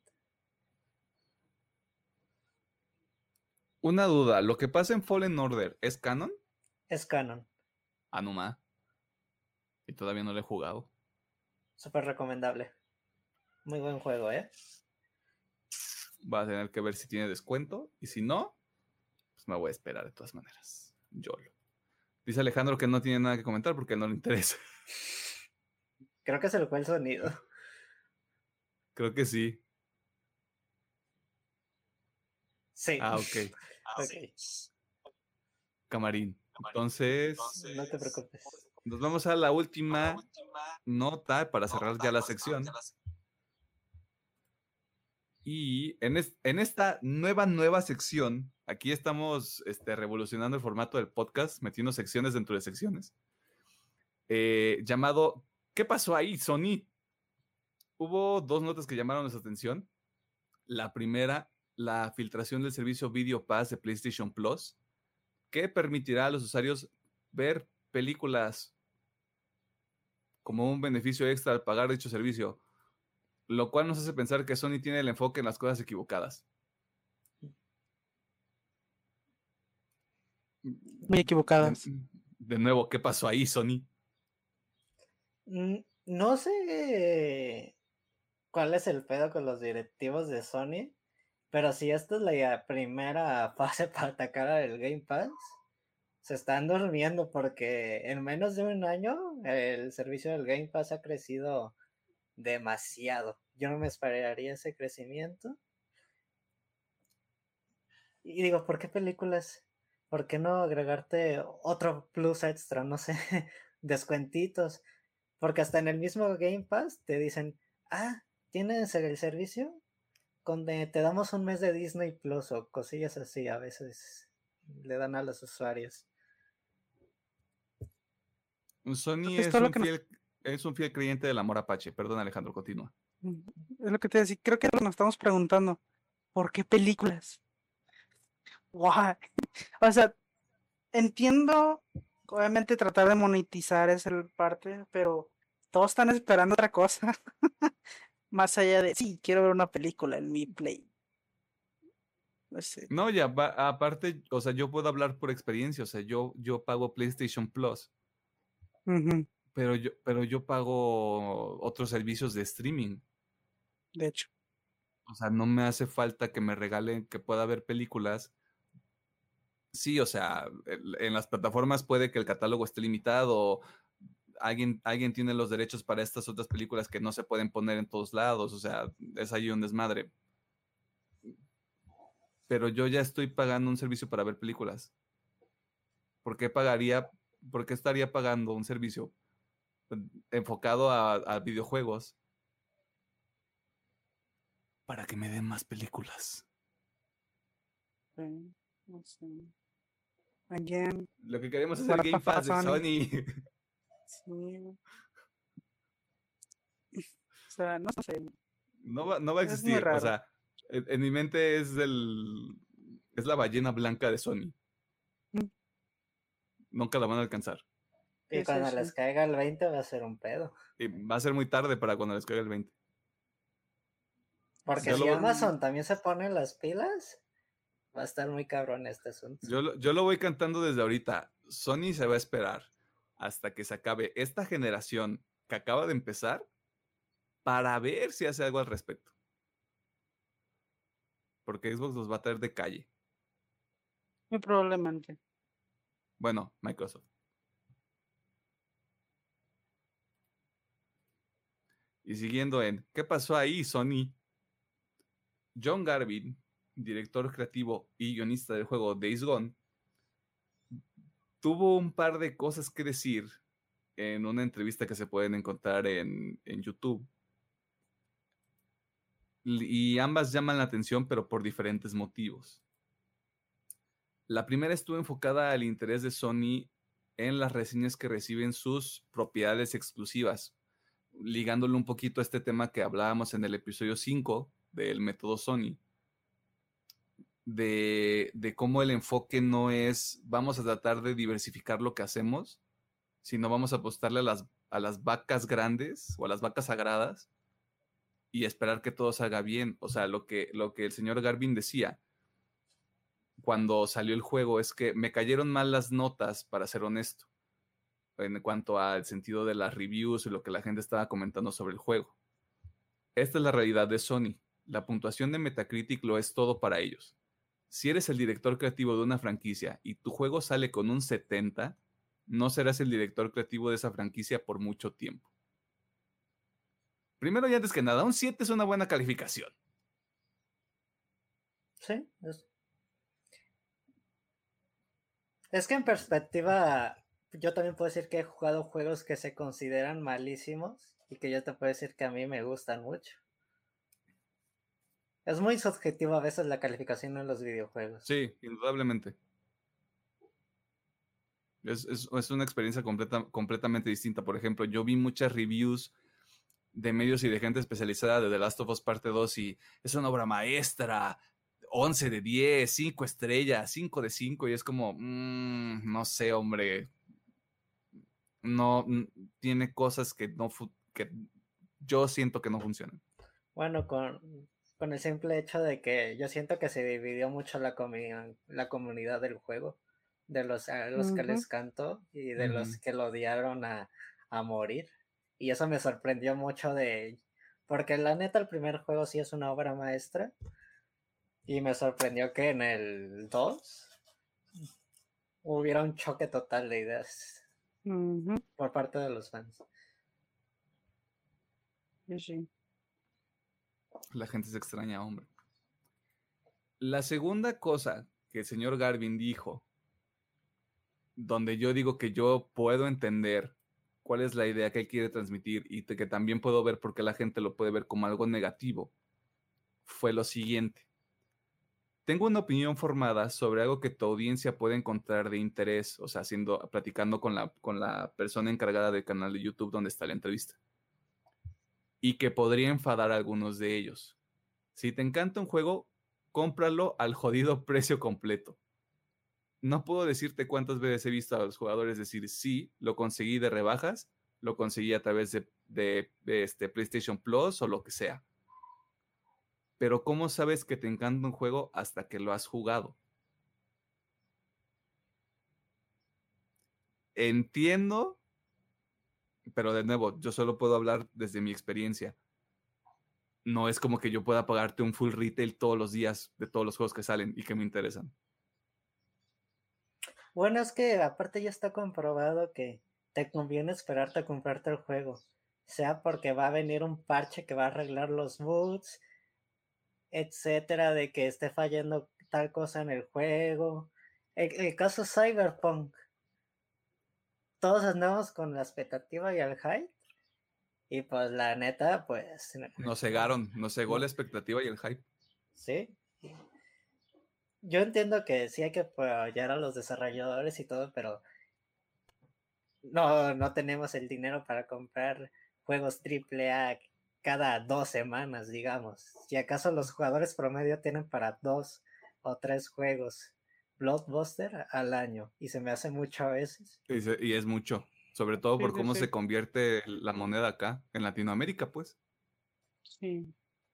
Ah, es un tema complejo, porque sí, obviamente, no sé, ignoro completamente eh, el estudio. ¿Qué estudio es el, que está a cargo de este hombre, está atrás de Days Gone. Ben Studios. Estaba en Ben Studios. Estaba porque fue.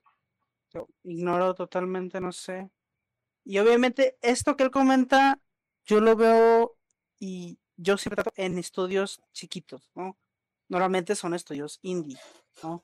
Que obviamente ellos sí realmente necesitan esa venta, ¿no? Porque digamos un Disco Elysium, un Hollow Knight, un Hades, ellos sí necesitan ese dinerito que les puede llegar de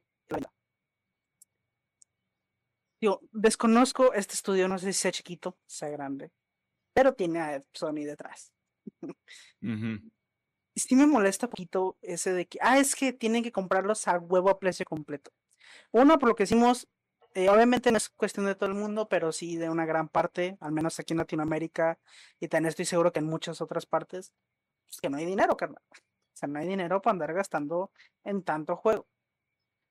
Y centrándome en el caso de Days Gone, ahorita puede ser un muy buen juego lo que quieras. Pero cuando salió el juego salió roto, igual que Cyber. Así que empezar a de, ay, es que ténganme penita porque salió mal. No, carnal. ¿Quieres que tu juego te lo compren día uno? Que el juego salga chingón, güey. Así, es la forma más fácil. El juego está chingón, día uno te lo van a comprar y vas a recibir todas las ganancias. Ahí está. O sea, es un poquito que él sea el que lo diga por cómo salió el juego. Es lo mismo como si ahorita saliera este güey que siempre sale el de Cyberpunk a decir, es que fue culpa de los fans, güey. no, o sea, sí, ahorita ellos vienen un chingo, pero pues ahí están las consecuencias, ¿no? Todo lo, creo que salió noticia hace poquito de que todo lo que han devuelto, que de hecho no hacía ni la mitad la cosa es que el 1% no debe, el 1% solo devolvió el juego, todos los demás se lo quedaron. Pero, bueno, este, es como también salir el de que es que, es que nos están arruinando, ay, ténganme piedad, o sea, se entiende porque, digo, creo que todos estamos en el consenso de que hacer videojuegos es muy difícil, muy difícil, no es una tarea nada sencilla. Pero tampoco es como que ya la cagué y me voy a hacer la víctima, no me gusta al chile no me gusta. Sabes la empresa que no me gusta que te hagas la víctima porque tú tuviste la responsabilidad de sacar un producto de calidad para que al final salgas a chillar, ¿no? Entiendo que puede haber mil y un complicaciones, pero ese pedo no me gusta. Así que digo, obviamente entiendo, este, sí, hay que apoyar los juegos, son caros y muy difíciles. Y más que la empresa, por ejemplo, Sony, a los desarrolladores, los que se llevan la menor tajada muchas veces. Entiendo que sí hay que apoyarlos para ellos, para que esa gente que tiene tanta pasión y que nos da un montón de productos, pues siga haciéndolo. Pero tampoco me gusta que caigan, en por ejemplo, en este caso de la manipulación, ¿no? Ay, es que tenganme, tenganme piedad. es complicado, pero... Creo, que, creo que fue una mala elección de palabras, honestamente. Porque cuando, cuando Pedro nos, nos platicaba sobre este caso, la manera en como él lo planteó no es por exponer ni nada, pero sí me llamó la atención porque yo dije, ¿cómo que, cómo que un cabrón que desarrolla videojuegos va a venir a decir, cómpralo full price porque si no, nosotros no existimos? O sea que si tu juego es cutre, si tú, ni siquiera Cyberpunk, si tu juego es Fallout 76, tengo que comprarlo a full price, sabiendo, a precio completo, perdón, sabiendo que es una basura, que está lleno de glitches, que todavía te atreves a anunciar que vas a sacar contenido descargable por el cual todavía tengo que pagar más. Porque las decisiones administrativas y porque cualquier bono o el tema de lo complicado que es que, que te suelten dinero, más presupuesto para que sigas desarrollando el juego, no, no, vienen, no vienen de los consumidores, vienen de arriba. O sea, le, le estás tirando a la gente equivocada. Sí, sí, sí, totalmente.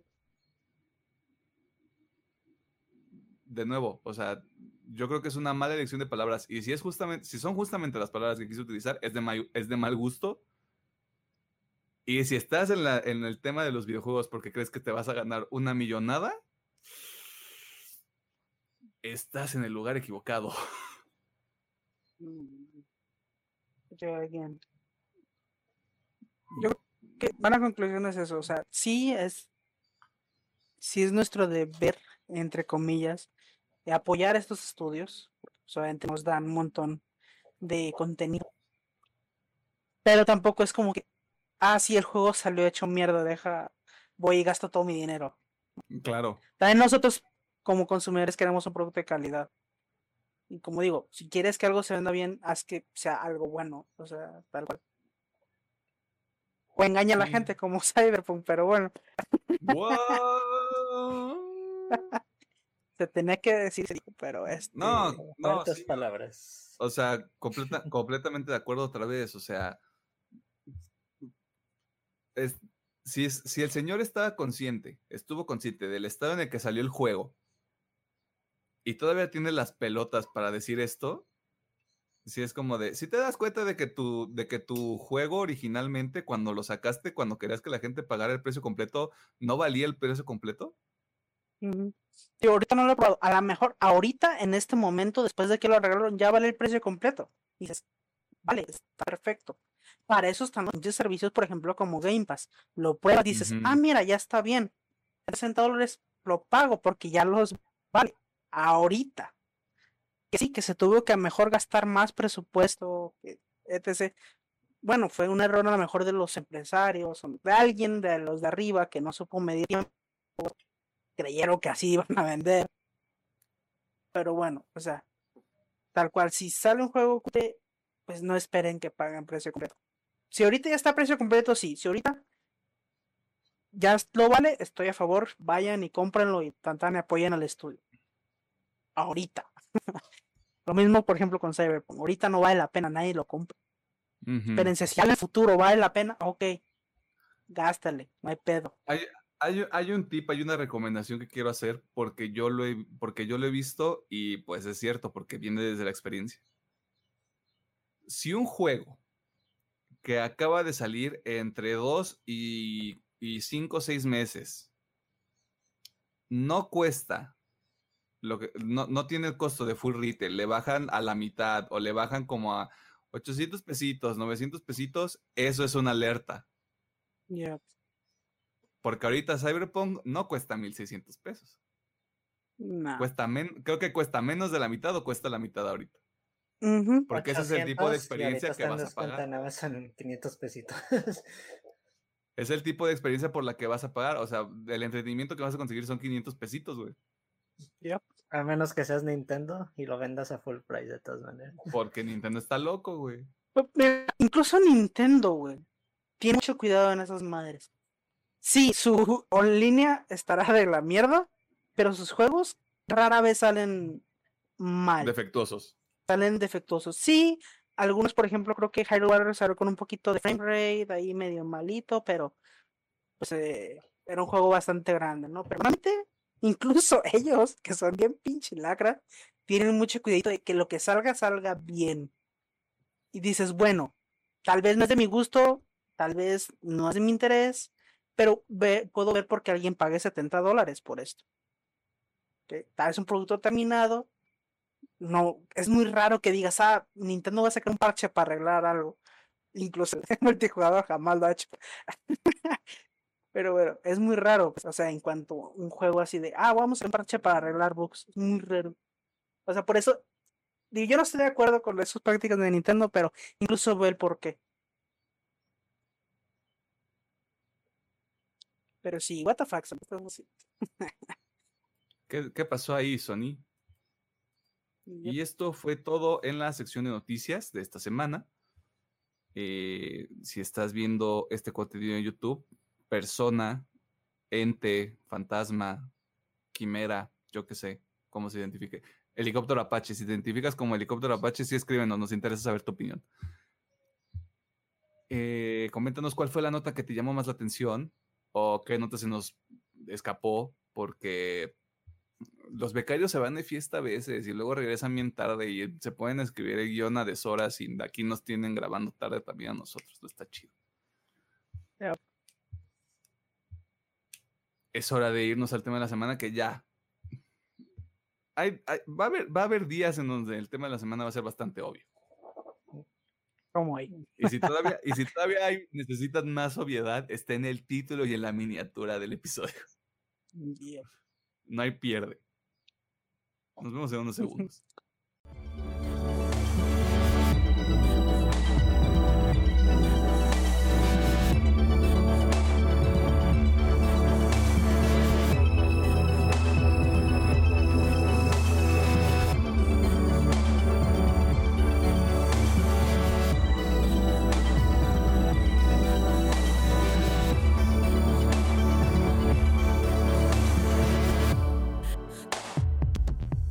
Encontramos en el tema de la semana y ya lo dije anteriormente, o sea, si siguen este programa y o solo ven unas secciones del programa, lo cual se me haría muy extraño, pero si lo hacen, díganos para saber qué es lo que más les interesa, también nos, nos ayuda. El tema de la semana es Falcon and the Winter Soldier, mejor conocido como el show de Bucky Falcon, mejor conocido como el, el, mejor conocido como Falcon y el Soldado del Invierno. Los amigos del Capi. Los amigos del Capi, los sidekicks del Capitán América. Una serie que, al igual que WandaVision, tiene una esencia o una identidad muy marcada y que se va sobre esa línea a lo largo del, de, de todos los seis episodios que tienen. Creo que lo seguía, lo seguía diciendo cada semana que le estaba recomendando los episodios, empiezan a tocar temas más sensibles. Y creo que funciona muy bien porque estos personajes ya los conocemos.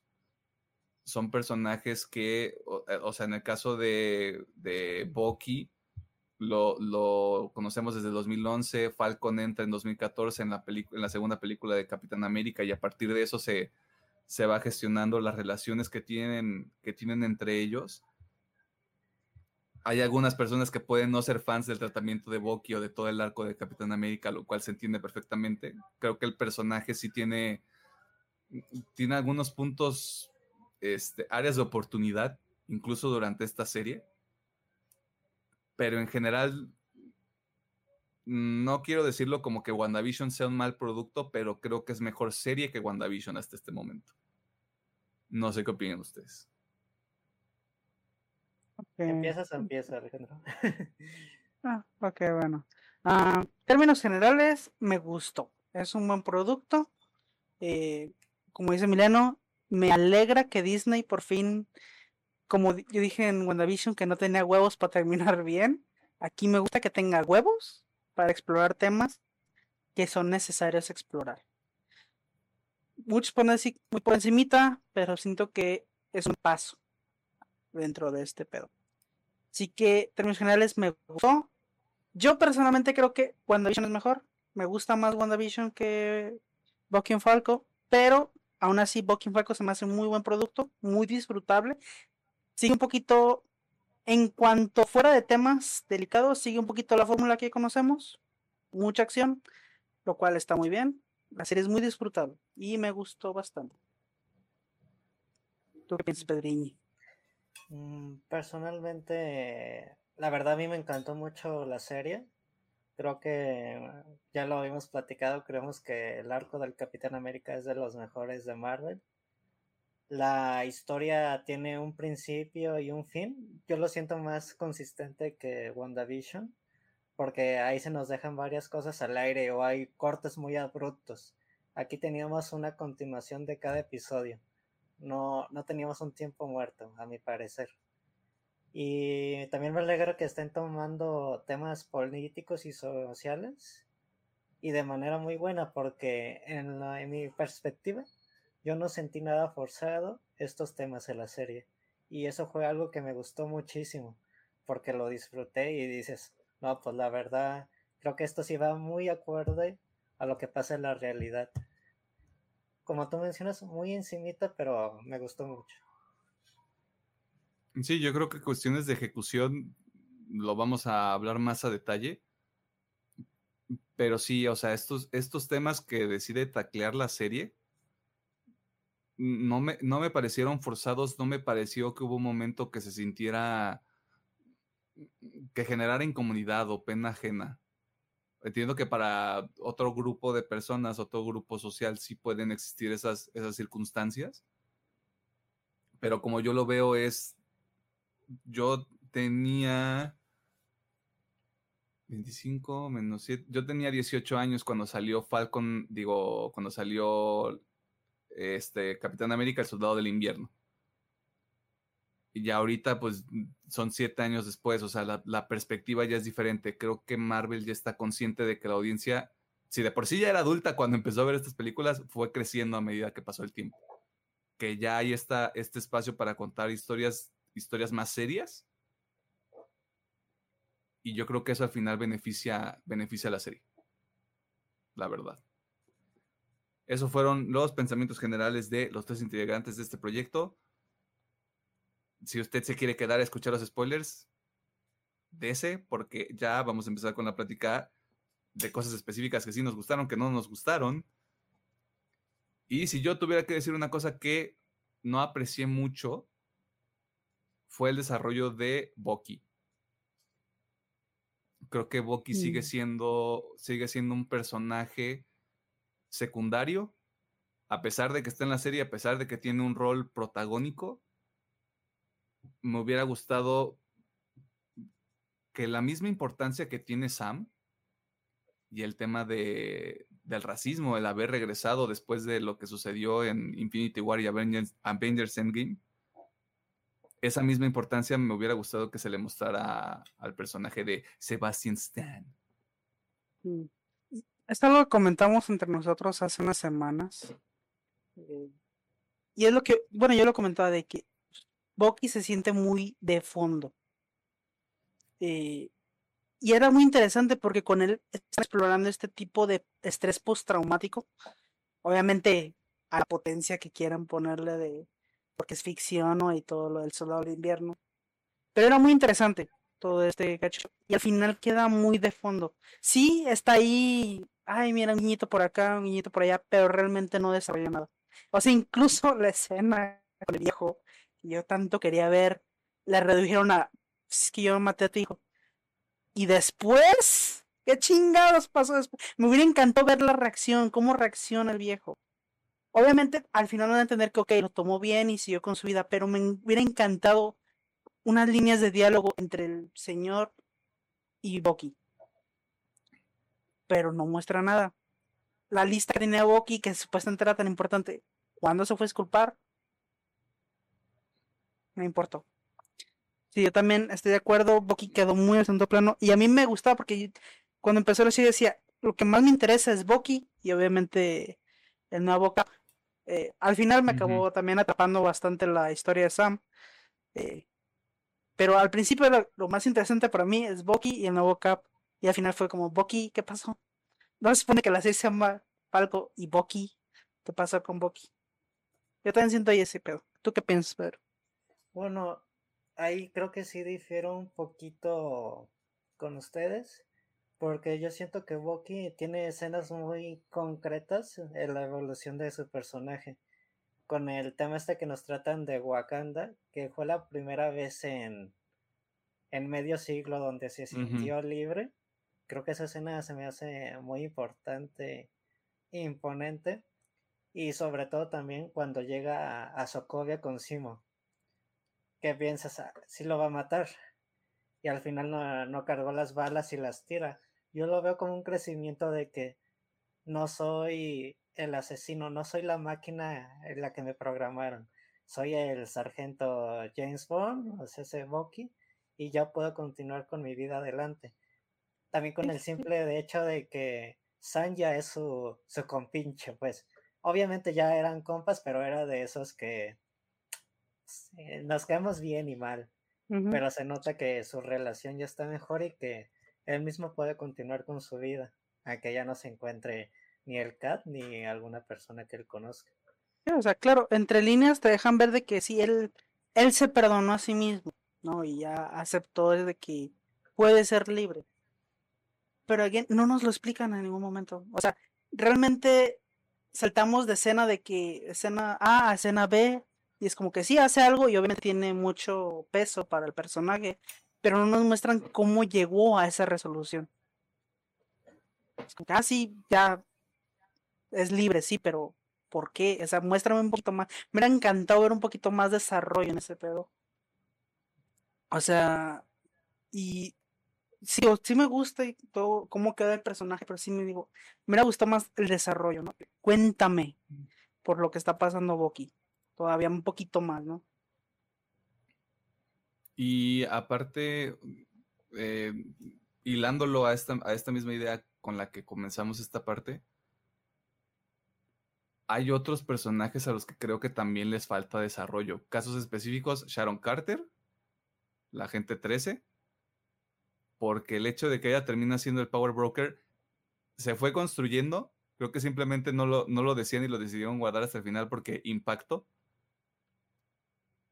Y me habría gustado también ver qué fue lo que pasó con John Walker y con. y con Lemar, su compinche, Lemar.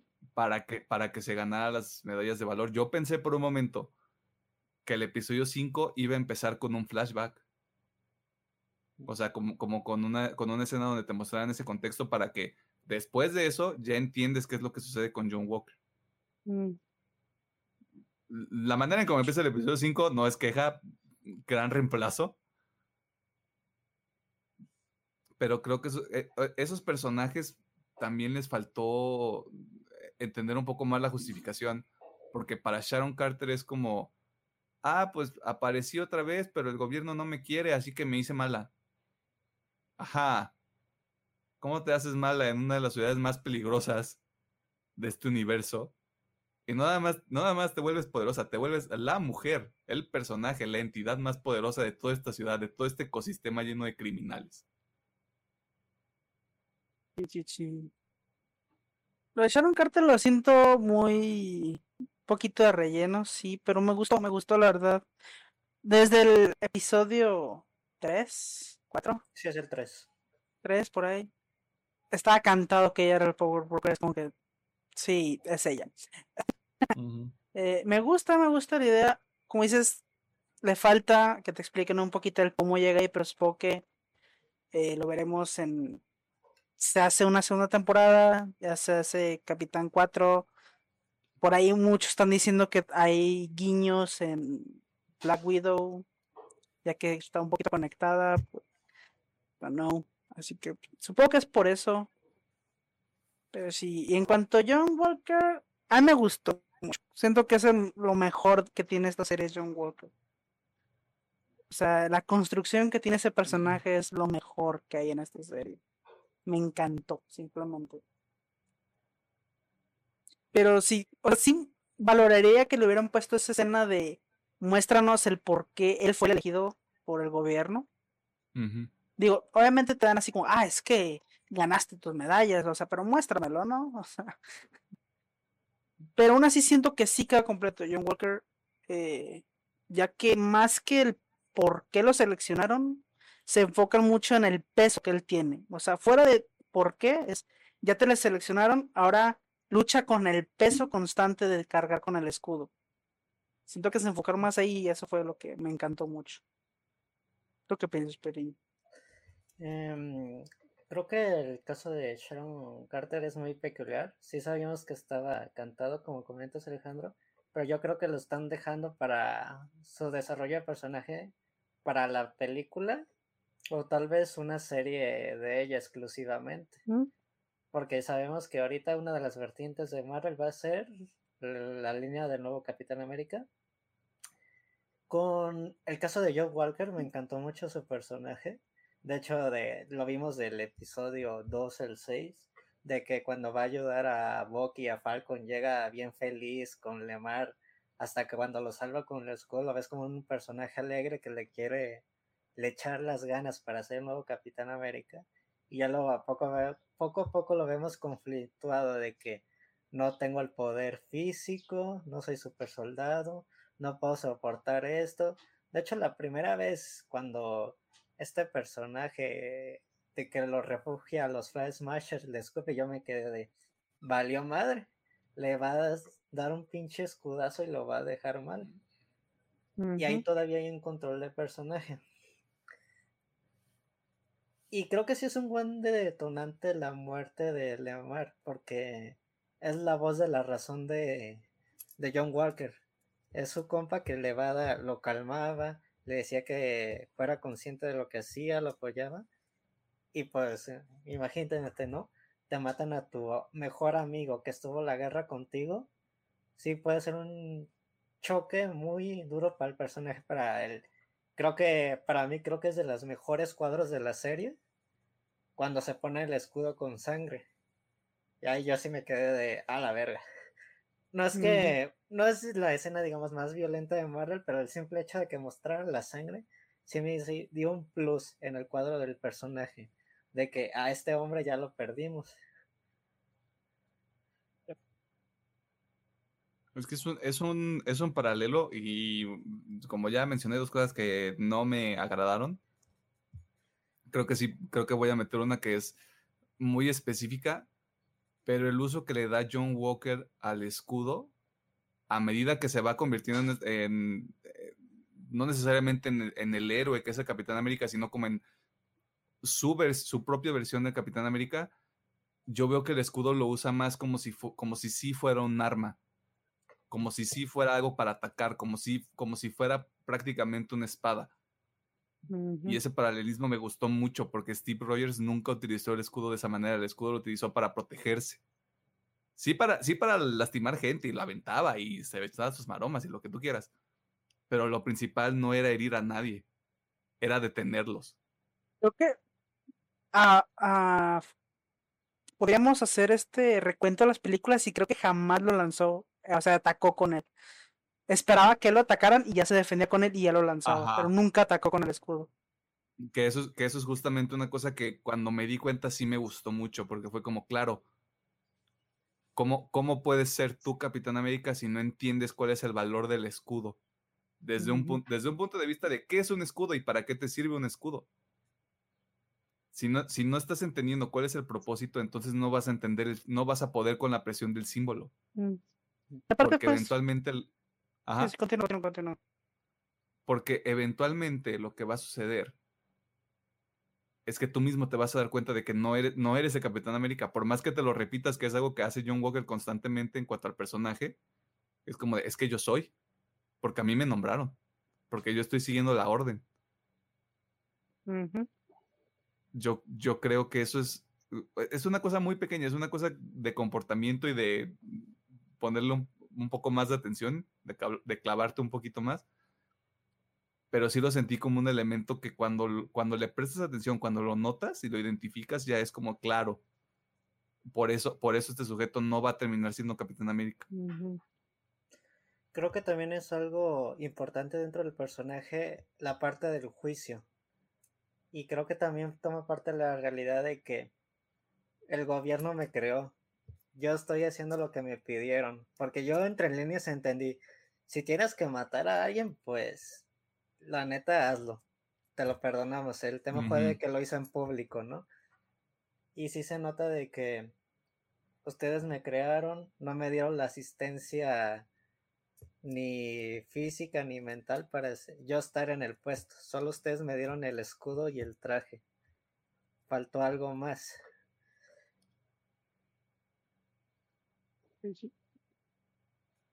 Es que es, la, es la principal diferencia que hay.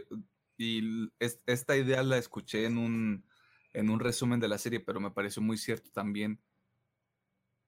Cuando Steve Rogers se une al ejército, se une porque sí quiere, quiere ayudar a la gente, sí quiere ayudar a, quienes están combatiendo en la Segunda Guerra Mundial, si no me equivoco. el, si tomamos el contexto actual como lo que es la continuidad del MCU, yo entiendo por qué John Walker está enojado contra una institución que lo hizo lo que es, que lo obligó a hacer cosas horribles, que él tiene que cargar con esa responsabilidad y nunca el, y el Estado o el gobierno jamás tiene este sentido de responsabilidad de, oye, ¿estás bien? Oye, ¿quieres ir a terapia? Oye, sé que pasaste por esta experiencia horrible. Ten tus tres medallas de honor. Todo está bien. El tema del estrés postraumático. Pero sí. Sí, sí, totalmente de acuerdo. como dices, esos paralelismos que hacen con el Capitán América le dan muchísima esencia a John Walker. Y como dices, realmente te cantan de que él no puede ser Capitán América. Más que nada porque cada vez va sucumbiendo ante el peso. Porque realmente él no sabe cómo actuar. Es la mayor error que tiene él es que no sabe cómo actuar como Capitán América. Como tú dices, porque supongo que una lectura que se le puede dar es que ni siquiera él quería ser el Capitán América. No se creía Mm, ¿cómo se dice?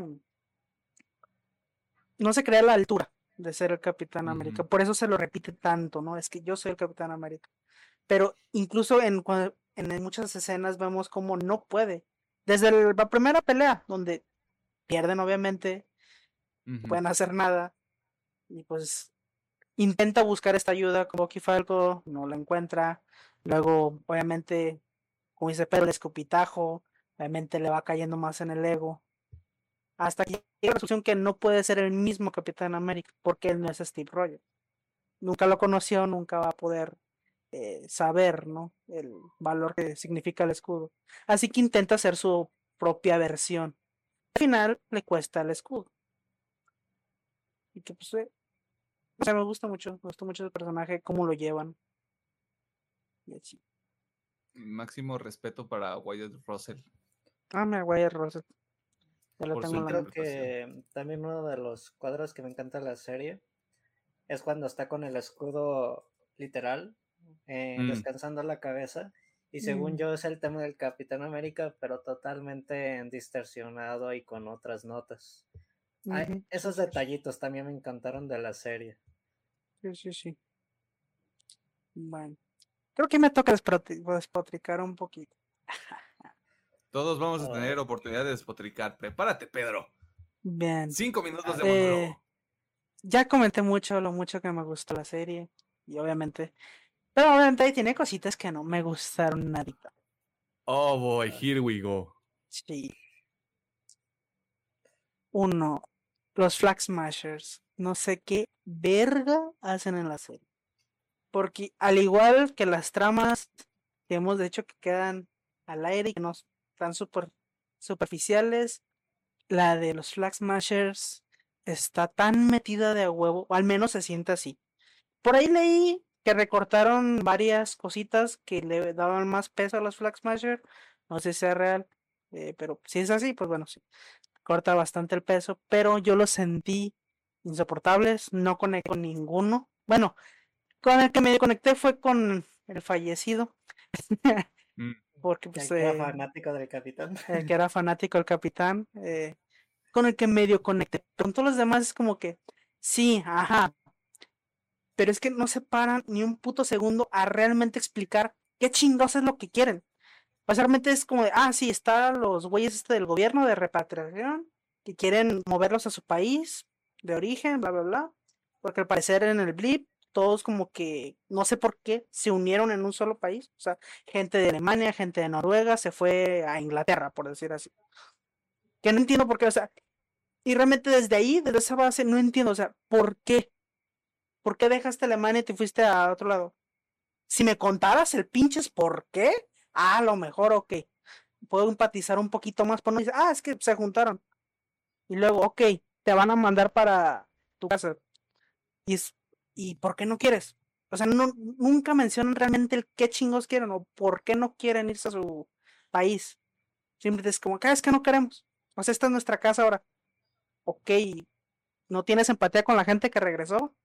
¿O te vale verga también? No, no, no conecté con ninguno.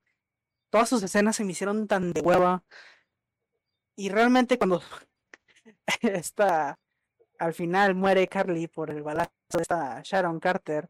Yo, algo, la neta lo celebré, lo tengo que admitir. Dije, gracias Sharon, muchas pinches gracias. Este, el único, la neta, es mi mayor O sea, los Flag Smasher realmente podría ser puesto cualquier villano genérico y era lo mismo. Porque no explora nada. O sea, te dicen poquito, pero realmente no, no hay ni un peso, no hay un peso real sobre ellos. Como digo, si me han dicho, ah, es que en el blip, no sé, voy a inventarme algo. Ah, como desapareció gente, hay menos gente que trabaja el campo, por decir algo así. Entonces no hay suficiente comida. Ah, entonces por eso todos se juntaron en Inglaterra, vamos a decir, y ahí empezaron a cultivar y ahí crearon su casita. Entonces no se quieren ir porque pues esa propiedad ya se hizo suya porque ellos estuvieron cultivando, ellos, eh, no sé, construyeron una casa, no sé, pero nunca te dicen nada de eso. Siempre dice que no se quieren ir por sus huevos. No sé, ¿qué piensan ustedes de los Flag Smash? Si quieres tú primero, Pedro, para seguir como en esta onda del círculo que nosotros podemos ver. Ok.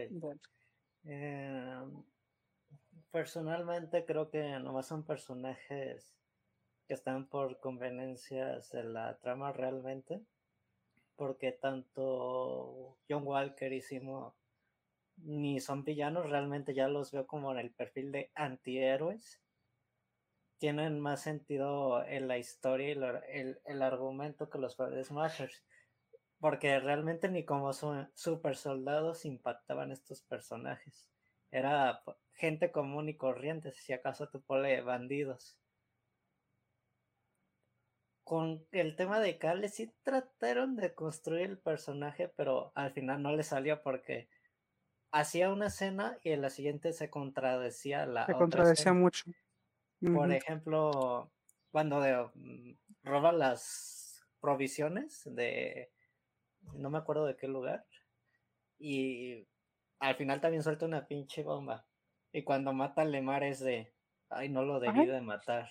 Esa escena se me hizo me tanto coraje, güey, porque pone su carita de no lo quería matar y es como, mira, acabas de matar a un chingo de inocentes en el episodio o dos episodios anteriores, no mames. y aquí sí. Y, también en esa misma cronología de Carly, cuando llega John Walker en el último episodio, tu muerte no te importó. Y ahí está otra vez contradiciendo la otra escena de que sí andaba medio arrepentida, pero ahorita dice, no, ahorita eh, me valió pan y madre de que maté a tu compa. Sin, les faltó desarrollo a sus personajes, evidentemente, y pues están por conveniencia para desarrollar más que nada el arco de todos los demás personajes, literal. Son un apoyo muy marcado, por desgracia. Es, es, es una muletilla que se ocupaban, pero podría haber sido cualquier otro y era lo mismo yo, por ejemplo, rescato, rescato esta idea que decía Pedro al final, de cómo son un elemento narrativo para apoyar y reforzar lo que está pasando con los otros personajes, específicamente la relación de Carly con Sam. Porque cuando empiezan a platicar, creo que, creo que ahí empieza, empiezan a sembrar esta idea de que Sam puede ser el Capitán América. De que Sam va a intentar bajar, de bajarle de huevos a las cosas. O sea, ya vio qué fue lo que pasó cuando. Ya ha visto lo que sucede cuando la gente nada más entra a los putazos. Las cosas terminan mal para todos. Y eso también juega con algo que nosotros ya sabíamos del personaje desde antes. O sea, el, el rol que él tenía como un. como un este. Ah, ¿cuál es la palabra que estoy buscando? Fan, Como un seguidor. especialista, no, Ah. no, como un, especial, como un especialista en el tema de cómo manejar el estrés postraumático, justamente, o sea, Mm. una persona que sabe cómo mediar una situación, que no, que no va a entrar directamente así como de, cámara, puto, soy el Capitán América, traigo un nuevo traje, ¿qué tal? Creo, creo que ese es el principal motivo de los Flag Smashers, tener un, tener, que tengan un líder, que tengan un antagonista al cual, al cual este, se tienen que enfrentar este, Bucky y Falcon. Y que sí sea un elemento que vaya desarrollando los dos personajes. Porque, por ejemplo, si bien eso pasa con Sam, creo que con Bucky es más un, es más un tema de, pues, vamos viendo cuál podría ser la dinámica que tenga con Simo, por ejemplo. Porque la manera en cómo introducen a Simo es este, no, pues yo les voy a ayudar a partirle su madre a estos vatos. Y justamente ese, ese tema de, de Bucky y Simo creo que es de las pocas ocasiones en donde empiezas a ver un poco más de personalidad para, para el soldado del invierno. Y que dices, ah, mira, esto está interesante. Porque ya no, o sea, ya, ya pasamos esta etapa de es un asesino, es un violento, es este, es el agente de, de Hydra. O sea, ahorita ya es, está tratando de ser una persona. O sea, está tratando de dejar todo ese tema de los conflictos atrás. O sea, si lo necesitan, va a estar ahí. Sobre todo porque ya hay un nuevo Capitán América, spoiler. No creo que sean los peores villanos que, que se han tenido en el MCU. Tampoco son los mejores. Son genéricos. Y aquí dices, No sé. aquí sí me voy a arrepentir porque lo dijeron en un episodio, que no me gustaba el tratamiento de Sim. Pero simplemente fue porque no me pareció que lo utilizaran como alivio cómico. Fue lo único. De ahí en más, me pareció perfecto cómo manejaron a Sim. Porque realmente ya después lo interpreté como que, ok, todavía no nace el Simo que yo conozco. Se está desarrollando. Y obviamente al final sí están como que sí te hace, ah, ese es el Simo chido. O ya, por fin es el Simo mamalón. Lo único que no que lo trataran como alivio cómico, porque Simo nunca ha sido eso. Y sí dijo, no, eh, no, no. Bueno, es más, que creo que transportarlo de los cómics a, a live action, creo que sí era muy complicado para Simo porque el simple hecho de que es un personaje de la Segunda Guerra Mundial que peleaba con el Cat y estaba medio complicadillo. Tupoles sí tiene un alivio muy marcado que es cómico, pero empatizó mucho con los espectadores y también vi como el personaje de si puedo, yo no me voy a manchar las manos. Y eso me gustó mucho la escena final, que nomás anda escuchando la radio y que se entera que mataron a los Flag Smashers restantes y dice, ah, pues qué bien, voy a ir a leer mi librito. Mi, mi mayordomo me hizo la chamba. Y algo que me encantó, por lo cual digo que sí me gustó cómo usaron a Simo fuera del alivio cómico, son los diálogos que tiene. Lo oyes hablar y digo, sí, ese es Simo. ese es Simo tal cual. O sea, me encantaron los diálogos que tiene Simo. Así que, yo, entre que me arrepiento y no por que no me gustó, pero, o sea, no, si me sigue sin gustar que lo hayan usado como alivio cómico, pero en general me gustó cómo usaron a Simo. Siento que lo redimieron bastante de mi percepción que yo lo tenía. Así que me gusta, espero ver, espero ver de, obviamente va a estar de regreso, casi se supone que es una presión de super seguridad de RAF, pero todo el mundo se escapa de ahí bien fácil. Eh, pero sí, me gustó. Y había otra cosita. Ibas a Ah, decir algo más, justamente. Obviamente otra cosa que está a la par de John Walker como este US Agent es el tema de Is- Isaiah Bradley, si no me equivoco. Mm, que tan es Sí. lo mejor que tiene esta pinche serie. Son los discursos con Isaiah Bradley. Que obviamente aquí es donde ya empiezan a tomar temas más delicaditos. Obviamente en cuanto tanto racismo como esta percepción de que el gobierno es una mierda con la gente, no nomás con gente de color, sino con la gente en general.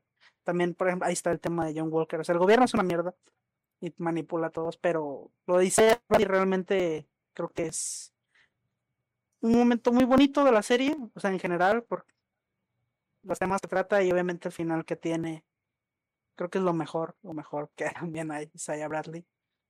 ¿Qué piensan de eso? Bueno, comentando esa parte, también me gustó mucho y se me olvidó pasarles una imagen que muestran el cuadro de la historia de Sayat y la del capitán, que prácticamente Steve Rogers hizo lo mismo, desobedeció órdenes y se va a rescatar a Bucky y a todos sus compas. Y el otro pelotón. Y, ajá, y ponen la imagen de que lo rescata y a ese se lo celebran, le hacen una ceremonia y ponen el cuadro de que, ¿qué me gané yo? 30 años de prisión y que se experimentaron conmigo para obtener eh, el suero y aparte perdí a todos mis a mis amigos a la guerra, no pude salvarlos. Y creo que los diálogos con San son muy buenos de que realmente quieres hacer esto, vas a poder con la presión social. El hecho de, hasta lo menciona Falcon, ¿no? Que soy un hombre que tiene rayas azules, blancas y rojas, y a eso no le va a gustar a mucha gente. Y lo comentó también Emiliano, no se ve como una víctima. Y creo que le dan una bonita cierre a Sayat, aunque yo siento que le van a dar un spin-off de su historia y tal vez introduce, introducir a su nieto como el patriota, de que le puedo dar un momento de, cierre a su historia. Porque quieras o no, el personaje también tiene un eh, estrés postraumático de que no ha podido salir. Pero en la serie realmente entiendes el por qué tiene esa postura, ¿no? Es que, obviamente, en su caso, sí, él entendía de que nunca iban a aceptar un Capitán América, pero por su historia, ¿no? Por lo que le tocó vivir. Y también por eso Sam le pesa tanto su historia e intenta hacer este cambio, porque realmente lo entiende, o sea, entiende todo lo que sufrió y entiende, pues llega a empatizar mucho con Isaiah. Y es, también siento que es el eh, botonazo final ese que necesitaba Sam para realmente decidir ser el Capitán América. Y pues tanto demostrarse el mismo como Isaiah de que no, mira, aunque sea negro y aunque mucha gente esté de, eh, desacuerdo, yo voy a demostrar que voy a ser el Capitán América y voy a ser el mejor Capitán América que puedo ser. Es, es justamente esta idea que, que comentaba yo al principio de, de los temas en los que se quiere enfocar Marvel a través de otras propiedades, de, las series, de las películas, de lo que sea que quieran hacer más adelante. Y por eso yo también me siento cómodo diciendo que no está forzado. Y no, está forzado, no está forzado porque, porque antes de la primera interacción que hay entre Isaiah y Sam, tiene este chiste con los niños. De, es, el, es Black Falcon. Es así como de, o sea, que solo porque soy negro soy Black Falcon. ¿Quién te dijo eso? Mi papá. No, solo soy Falcon. De ahí, párale de contar. Y desde ahí también te están dando como esta idea de es que los mantos, los mantos no tienen color, los símbolos no tienen color, los símbolos no están ligados a que, lo, a que por ejemplo, a que sea un hombre o una mujer. Los símbolos pesan por sí mismos porque hay, porque hay un, una serie de valores, de acciones, de responsabilidades que van de mano con eso. Si no los puedes aceptar, si no los vas a perpetuar o no vas a construir a partir de eso, no te va a servir de nada. Que es lo que pasa con John Walker, por ejemplo. Después lo que sucede con Isaiah, yo me gustó mucho porque es una postura de, es que a mí el gobierno me jodió, güey. Yo no, yo lo veo desde una perspectiva de, yo no puedo permitir, yo como hombre afroamericano, que le hagan eso a otra persona de mi misma raza y que todavía dice, no, sí, yo quiero ser, yo quiero intentar ser Capitán América para cambiar todo, porque creo que ven a Sam como alguien muy inocente, pero hasta que Sam dice, es que yo quiero demostrar que puedo hacer las cosas, es donde dices, ok, ya te caché, ya sé por qué lo quieres tomar. y, y entiendes por qué también estaba de alguna manera indeciso en tomarlo al principio, porque cuando da el escudo, yo dije, esto no, esto no se siente como lo que iba a ser el personaje al principio. Esto no, esto no, no me hace sentido, me hace ruido y creo que fue un tema de pesar los pros y los contras. Creo que, creo que Isaiah es un personaje que funciona también como ese catalizador, ya, con los, ya sacando los términos de diccionario. Que, que cimenta la decisión de Sam de decir, ¿sabes qué? Chingue su madre, güey. Dame el escudo. Lo voy a hacer, lo, lo voy a sacar adelante, güey. Le voy a demostrar a la gente, a los que les guste y a los que no, que lo puedo hacer, güey. Y por eso Sam es el que tiene el mejor, el mejor arco de todos los personajes de la serie.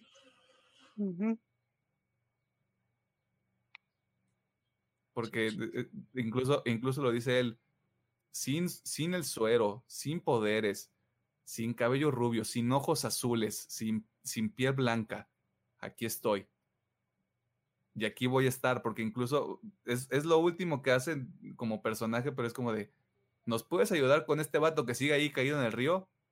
Y la palabra que él utiliza es siempre. Es como de, ¡huevo! Este es el Capitán América chingada madre. Yep. otra cosa que me, gusta, me gustaría destacar es cómo la serie, digo, sé que ya hemos dicho que Bucky no tuvo mucho desarrollo más allá de lo que vimos, pero estos pequeños detallitos donde utilizan el arma, bueno, hablando cinematográficamente, como una herramienta para construir y ya no para destruir, como fue, en, creo que en el episodio 2 donde vimos la pesadilla, episodio 1, no recuerdo bien. Creo que es en el 1. El 1 eh, donde se veía como la mano se usaba para destruir, ¿no? destruía cosas.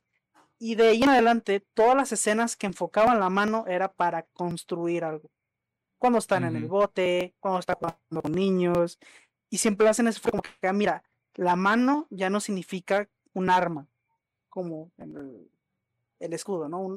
Como si un paralelismo al escudo de que ya no es un arma, ya es una herramienta más que puede usarse pues para construir en estos casos. Me gustó también mucho ese, ese detallitos que le dieron a, al brazo de Bucky. Pues es cierto. O sea, es una, es una observación muy cierta y muy válida porque incluso cuando, cuando te muestran en esa, en esa escena de, del flashback donde mata al hijo de Yuri, Yuri, ¿sí se llama Yuri? No me acuerdo. Y sale, y sale el brazo metálico, yo dije, va a haber putazos aquí. O sea, no, cuando, ve, cuando ves que, que, todo el brazo es plata y tiene ahí la estrella roja, tú dices, aquí alguien se va a morir. Y creo que, creo que también habla, habla de, ese, de ese viaje o de ese arco que ha tenido ese personaje.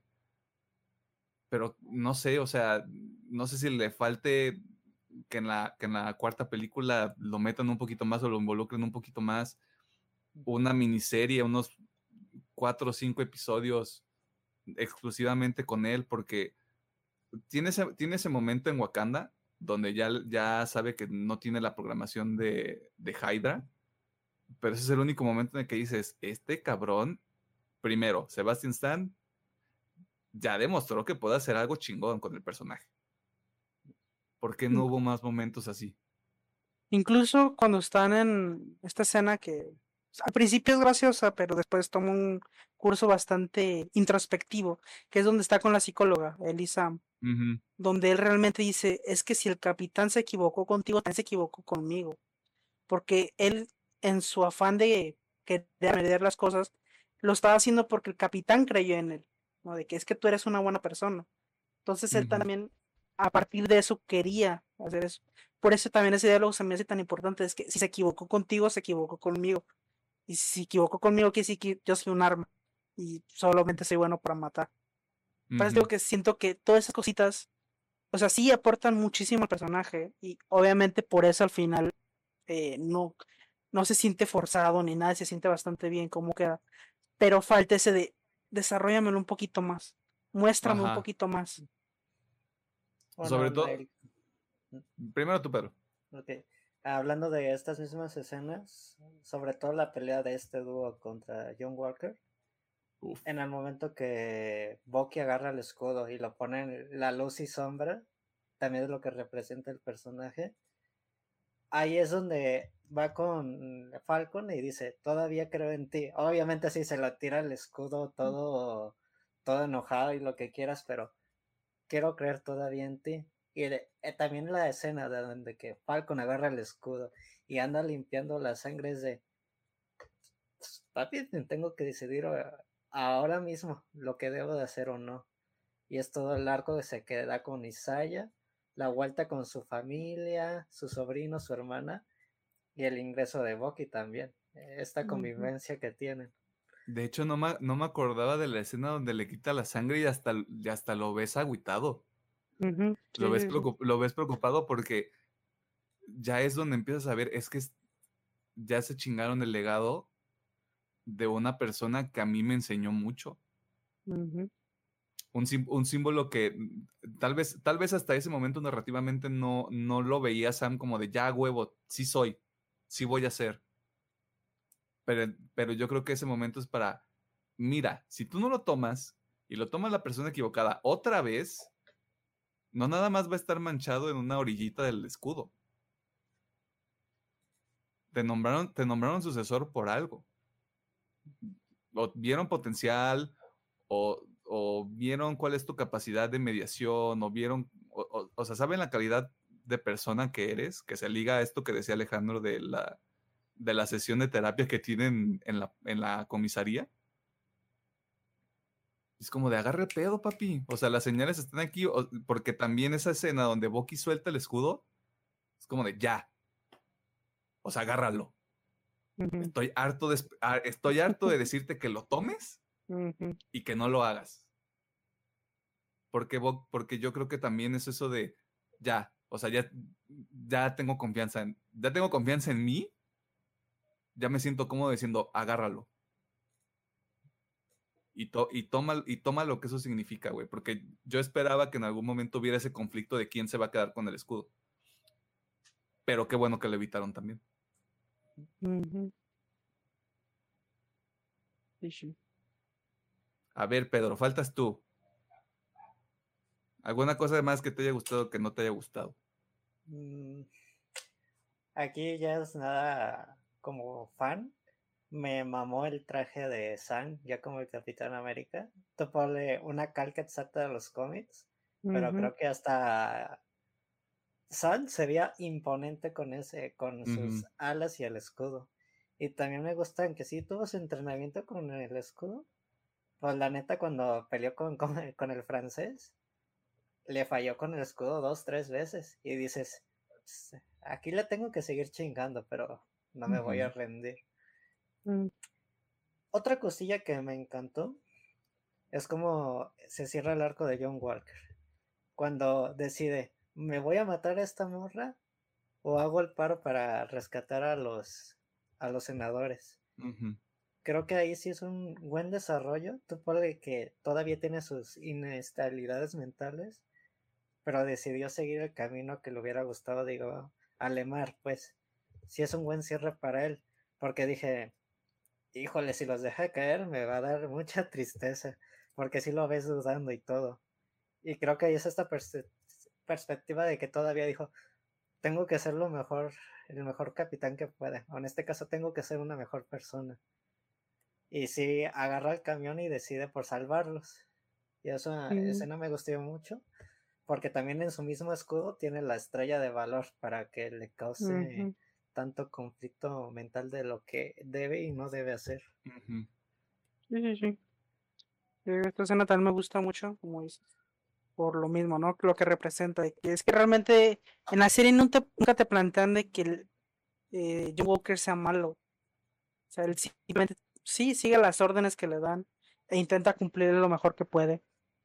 Mm, Sí, seguía mucho por sus emociones, pero él realmente nunca quiso ser malo. O sea, incluso en el discurso que da en este, creo que es en un juego en donde están, hacen una entrevista dice que pues él quiere pues ser el mejor Capitán América que puede, ¿no? En el Obviamente- estadio cuando lo presenta. Obviamente, digo, sucumbe, no, no puede con la presión. Pero nos da pie a que este US Agent eh, pueda ser un poquito más gris a comparación de los cómics, que sí es un poco más tirando la más a villano, es tirando la más a villano en los cómics, pero acá me gusta este de que va a ser un poco más como tipo antihéroe, porque él va a hacer las cosas a su modo, pero aún así pensando en el bien. Así que me gusta. Sí. El super cameo, ¿qué les pareció de, de La Fontaine? Creo que es el nombre que utilizan. No, solo me acuerdo de Alegra de Fontaine, o no sé. Sé que es Madame Hydra. no sé qué va a pasar ahí. Realmente no me gustaría que se fuera Madame Me gustaría que esta Viper, Cobra, no sé, esta otra chica tiene poderes de veneno. Viper. Me gustaría que ella fuera Madame Hydra. Pero igual, digo, si es, si es ella, si está, está de la Fontaine, igual está bien. Pero sí, again, creo que están es otro de esos casos de lo están preparando para la siguiente película. ¿Tú qué opinas, Pedro?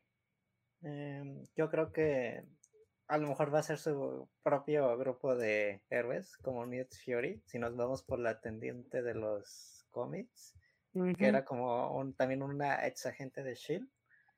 Creo que sí tiene un papel mm, muy bien dentro del arco de John Walker porque lo vuelven a, introducir, no sé si en el gobierno o en una institución privada, a que preste sus servicios. Y se puede prestar a muchas cosillas. Y, a, que se sienta útil. Ajá, porque prácticamente esa es otra de las cosas, ¿no? Que cuando le quitan el manto del capitán se siente totalmente inútil, ¿no? Iba a mencionar otra cosilla, pero... Ah, ya me acordé, creo que a comparación de WandaVision, aquí creo que sí consintieron a los fans de tanto con San y Bucky a tomar los respectivos mantos, hasta con John Walker, que hasta le pusieron el traje negrito y todo, de que sí hay que consentirlos. Dile Luce y Agent, ponen el traje negrito, a San dale el traje mamalón chido, creo que eso también me gustó, que sí consintieron a los fans de Hueso Colorado con pequeños detallitos. Yo solo quiero mencionar una cosa. Yo creo que con esto vamos, vamos a cerrar la, la, plática, a menos que se acuerden de algún otro elemento. Pero como nadie lo mencionó, lo voy a hacer yo. ¿Las Dora Milaje tienen jurisdicción? En donde, las Dora Milaje estén. ¡Boom! ¿Cuándo, has, ¿Cuándo has, visto un movimiento más gángster que ese, güey? ¿Cuándo? Sí, sí, sí, nada, ese... Ellos llegaron a imponer respeto como se merecen. Güey, no mames. Sí, sí, sí. Fueron a ponerle arrastradas a todos. Sí, también de hecho se ah, nos olvidó. Ah, papito, Capitán América, te voy a partir tu madre, ¿cómo ves? Ay, me vale verga quién seas. Aquí... me vale verga, papito. Aquí se hace lo que yo digo. El escudo no significa nada para nosotros, paps. De hecho, sí es cierto, no se nos olvidó las de Dora Milaje, que fueron un fantástico aditamiento a la historia. Que pues, Sí, de hecho, hasta el simple hecho de que Bucky les dice, oigan, tranquilas, y es de. Se le cae el brazo y es de como que hinchó del personaje de Es como, ¿sabías que podían hacer eso? No. Ah, no. que lo entiendo porque es, que es un mecanismo de seguridad y que también es algo triste. Porque estás dando a entender que si este, va, este vato puede voltearse otra vez. Pero si se voltea, yo ya tengo un mecanismo de defensa. Y si dije, ah, sí está medio feo. Pero sí, las Dora, las Dora Milaje, Milaje, como se pronuncia, gran edición. Y la única participación que tienen, hombre, partiendo traseros. Poniendo respeto como deben. No por nada, creo que hasta ahorita son el ejército, sí, el ejército, la fuerza humana más fuerte que tienen la Tierra. Sí, sí, sin, O sea, no por nada la pelea en Endgame fue ahí. Sí, no, claro. perdón, en Infinity War. en Infinity War. Infinity War. El desarrollo tecnológico y todo eso. Usted, persona que está escuchando este contenido nos regala su valioso tiempo, díganos qué le pareció la serie.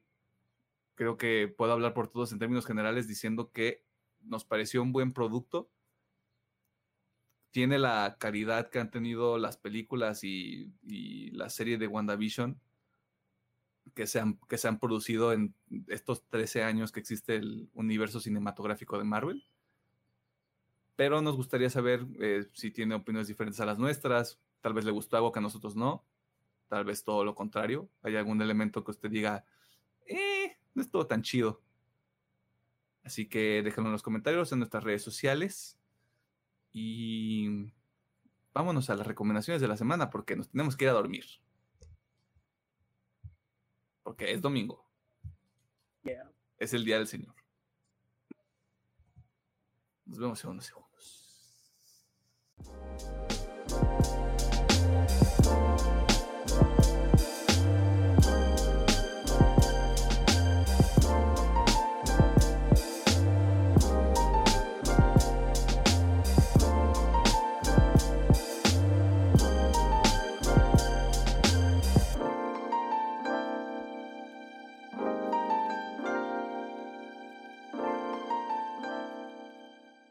Nos encontramos en el cierre del podcast y como siempre queremos hacer algunas recomendaciones para que usted, eh, señor, señorita y ente que no se identifica con ningún género, pueda ver o escuchar o incluso leer eventualmente eh, algún contenido si es que le llama la atención. Así que, ¿qué vamos a recomendar esta semana, Chávez? Bien. Para esta semanita traigo pura película. Jeje.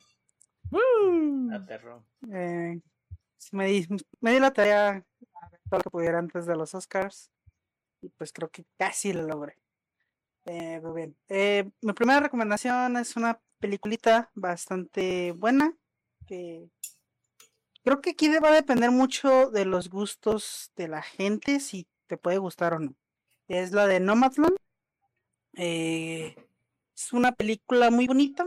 Que una pequeña hipnosis es básicamente una señora mm, más o menos ya de una edad avanzada eh, pierde todo, pierde su esposo, pierde su trabajo y emprende una vida como nómada. Eh, Ok. eh, aquí sí no sé si tal cual sea como en la película, no conozco mucho este a este tipo de gente, pero son gente que básicamente vive en su camioneta o van o lo que sea y recorren todo el país en busca de trabajo.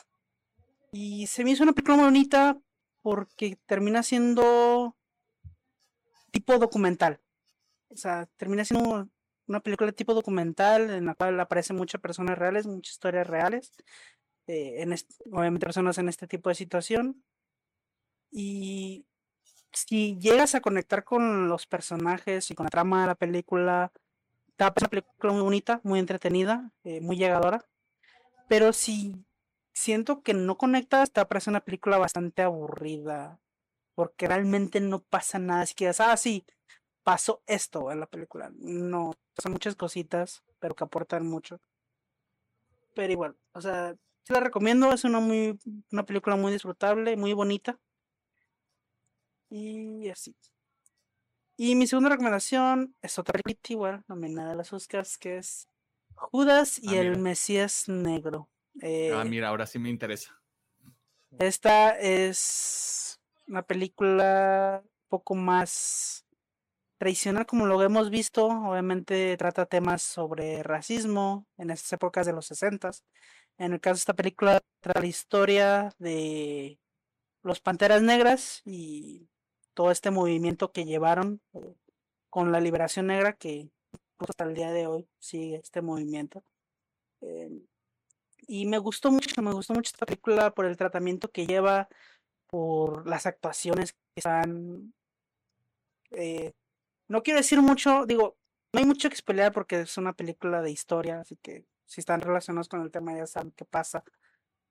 Pero se me hace una película muy bien, la llevan muy bien todo el misterio, todo este todo el movimiento se me hace que lo representan muy bien y no sé, es una película muy muy buena.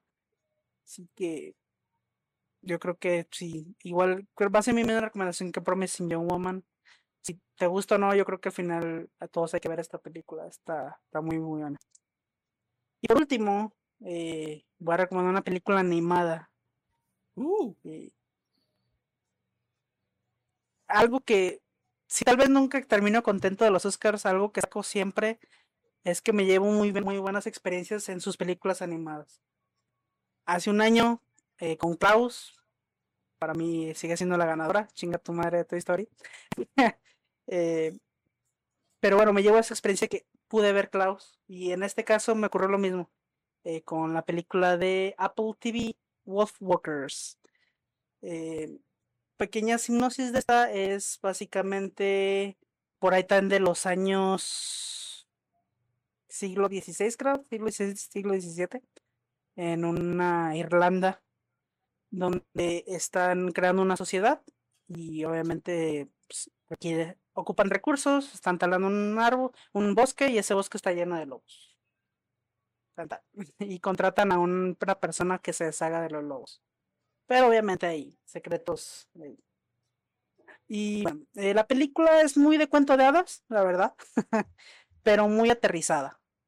Y es lo que más me gusta de esta película, es muy aterrizada y realmente es hermosa. O sea, no tengo nada malo que decir de esta película. Es putísimamente hermosa. Eh, el arte es dibujado a mano, es un dibujo 2D a mano que se ve neta, o sea, no me alcanzo de decirlo, se ve putísimamente hermoso. El, arte, la animación que hicieron con esto, que, y digo, y obviamente el trabajo que conlleva hacer todo a mano. Y pues la historia es muy bonita, como digo, sí, es muy de fantasía, muy de cuento de hadas, pero lo aterrizan bastante un campo de la realidad con las lecciones que te quiere dar, que no es nada nuevo, si has visto más películas, ya sea de Disney, de Pixar, el mensaje está muy repetido, pero lo toman desde un ángulo que no te esperarías, un ángulo más maduro, donde, por ejemplo, eh, el padre, sin dar muchos spoilers, no es, ya no se queda como esta figura autoritaria, sino como que entiendes el por qué eh, toma las decisiones que toma. Así que es una recomendación completa y ciega, así que digo, lo único malo que podría mencionar es que está en Apple TV y que no mucha gente tiene acceso a eso. Yo tengo que agradecerle a una de las amigas de mi pareja que nos prestó el servicio. Y gracias a eso la pude ver. MR Eh, para esa persona. Sí. Y pues, la verdad es mil por ciento recomendable. Así que yo de mi corazón esto tiene que ser la ganadora. Sé que no lo va a ganar, la va a ganar otra vez Disney. Pero si alguien de todo el mundo llega a ver este episodio y gracias a este episodio esa persona llega a ver esta película y apoyar el estudio, porque el estudio es un, un estudio muy chiquito, se llama Cartoon Sound, y por lo que tengo entendido no le ha ido muy bien monetariamente, así que si una persona, con una persona que apoye esta película mediante este podcast, yo me doy por satisfecho. De again, es una película hermosa. La recomiendo. Expandan sus horizontes, gente. Así que esas son mis tres recomendaciones de esta semana. Ok, tus recomendaciones nada más para recapitular es Nomadland, Wolfwalkers, porque es Wolfwalker de Apple Wolf- TV. Wolfwalkers, Nomadland Ujú, y y- Judas y el Mesías Negro. Sí, exactamente. Qué artístico, güey. Pedro, ¿cómo estás? Muy bien. Bueno, ba- bailando, sacando los moves. los mods. Sinceramente, en productos audiovisuales no consumí más que nada que Falcon and the Winter Soldier. Y pues ya se las recomendamos, pero les voy a recomendar dos rolitas para su gustosa sección.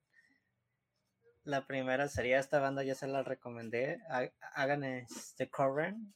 Sacaron este EP, pero ahora en versión acústica. Y creo que ese va a ser el camino ahorita la banda. Van a sacar otros EPs y luego una versión acústica. Creo que tienen un estilo muy singular, así que les recomiendo la canción, tanto el video. Espero que les guste. Y otra rolita que les recomiendo es una que se llama Temptation de Imminence. también ya recomendada. Esta banda tipo metalcore que usa instrumentos como violines y chelos para sus canciones. Espero que les gusten y pues voy a tratar de conseguir más productivas para recomendarles también peliculillas, chavos. Qué, artístico, qué artístico el Pedro también con la música. Pues yo me voy a subir al mismo tren que el Pedro. Voy a recomendar pura música. Y la primera le voy a agradecer a Alejandro que me dé el placer de compartirla. Porque hace dos episodios, un episodio, hace dos episodios, recomendé el EP o la, el Extended Play de una banda que se llama The Devil Wears Prada. El EP se llama Zombie. Va a salir una secuela en mayo 21. Otra vez cinco, cinco canciones enfocadas no tanto a el hecho de que existen los zombies, sino como de qué le pasa a una persona que está en medio de, de, ese, de ese escenario. La canción se llama Termination. Es una es un regreso, es una fusión más que un regreso, es una fusión de lo que la banda hizo en su disco anterior y lo que hizo en el 2010, que si se da una oportunidad también de escuchar The Act, el disco más reciente de la banda, van a ver que hay un, hay un espectro muy grande de sonidos y de experimentación entre las, dos, entre las dos producciones. Yo estoy muy emocionado, yo soy muy fan de la banda. Eh, ya por ahí se está gestionando la compra de ciertos artículos de colección y pues yo que les digo, escuchen ese cremón violento para que empiecen bien, para que inicien bien lo que queda de esta semana, porque ustedes están viendo esto, esto en miércoles, a pesar de que lo grabamos en domingo. Eh, la otra canción que quiero recomendar se llama Hell of It, otra banda que también ya había compartido aquí en, en el podcast, se llama Beartooth. Su disco Below sale en junio 25 y esto sigue siendo, cremones violentos. O sea, yo lo único que le voy a recomendar el día de hoy en este episodio son cremones violentos. Si usted quiere saber lo que eso significa, escuche la rola y ya luego viene y me pregunta qué onda. Eh, otra vez, guitarras distorsionadas, mucha energía, mucho enojo, mucha rabia, lo que se alcanza a percibir, lo cual a mí me gusta mucho, sobre todo cuando viene de una banda con tanto potencial donde solo una persona se dedica a hacer toda la música.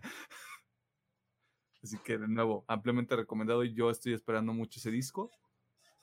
Mi tercera recomendación es un disco completo. La banda se llama Currents.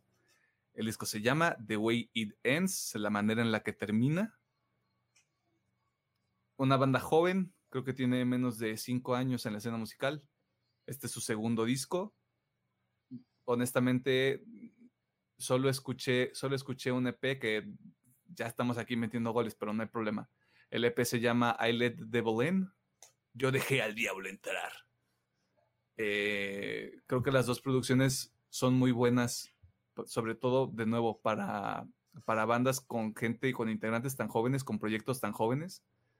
Creo que tienen una propuesta muy, muy diferente a lo que por lo menos yo he consumido en los últimos años, donde es metal, pero tratando de hacer baladas dentro de lo mismo que es el metal, tratando de incorporar sonidos que son como de black metal, death metal, o sea, una mezcolanza ahí muy interesante en esos dos, en esos dos, este, en esas dos producciones. Así que también si les gusta nada más escuchar eh, cómo es esto, acordes abiertos y que la batería truene, estos dos discos tienen versión instrumental, los cual también recomiendo. Y por último, esta ya es la recomendación para toda la familia.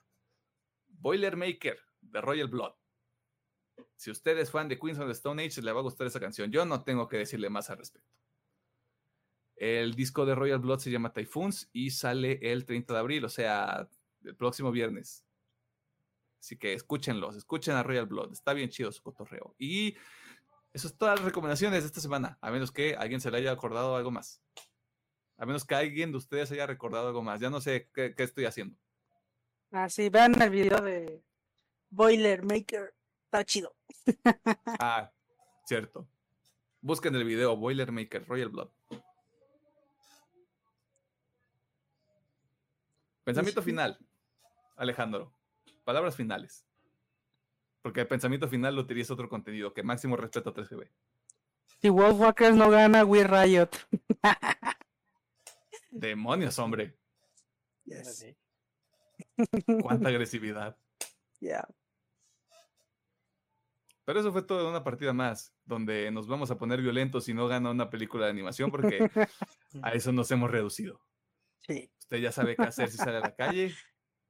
Pórtese bien, tome agua, coma frutas y verduras. No se exponga a la luz del sol entre las horas de las 11 y las 4 de la tarde porque le puede hacer mucho daño.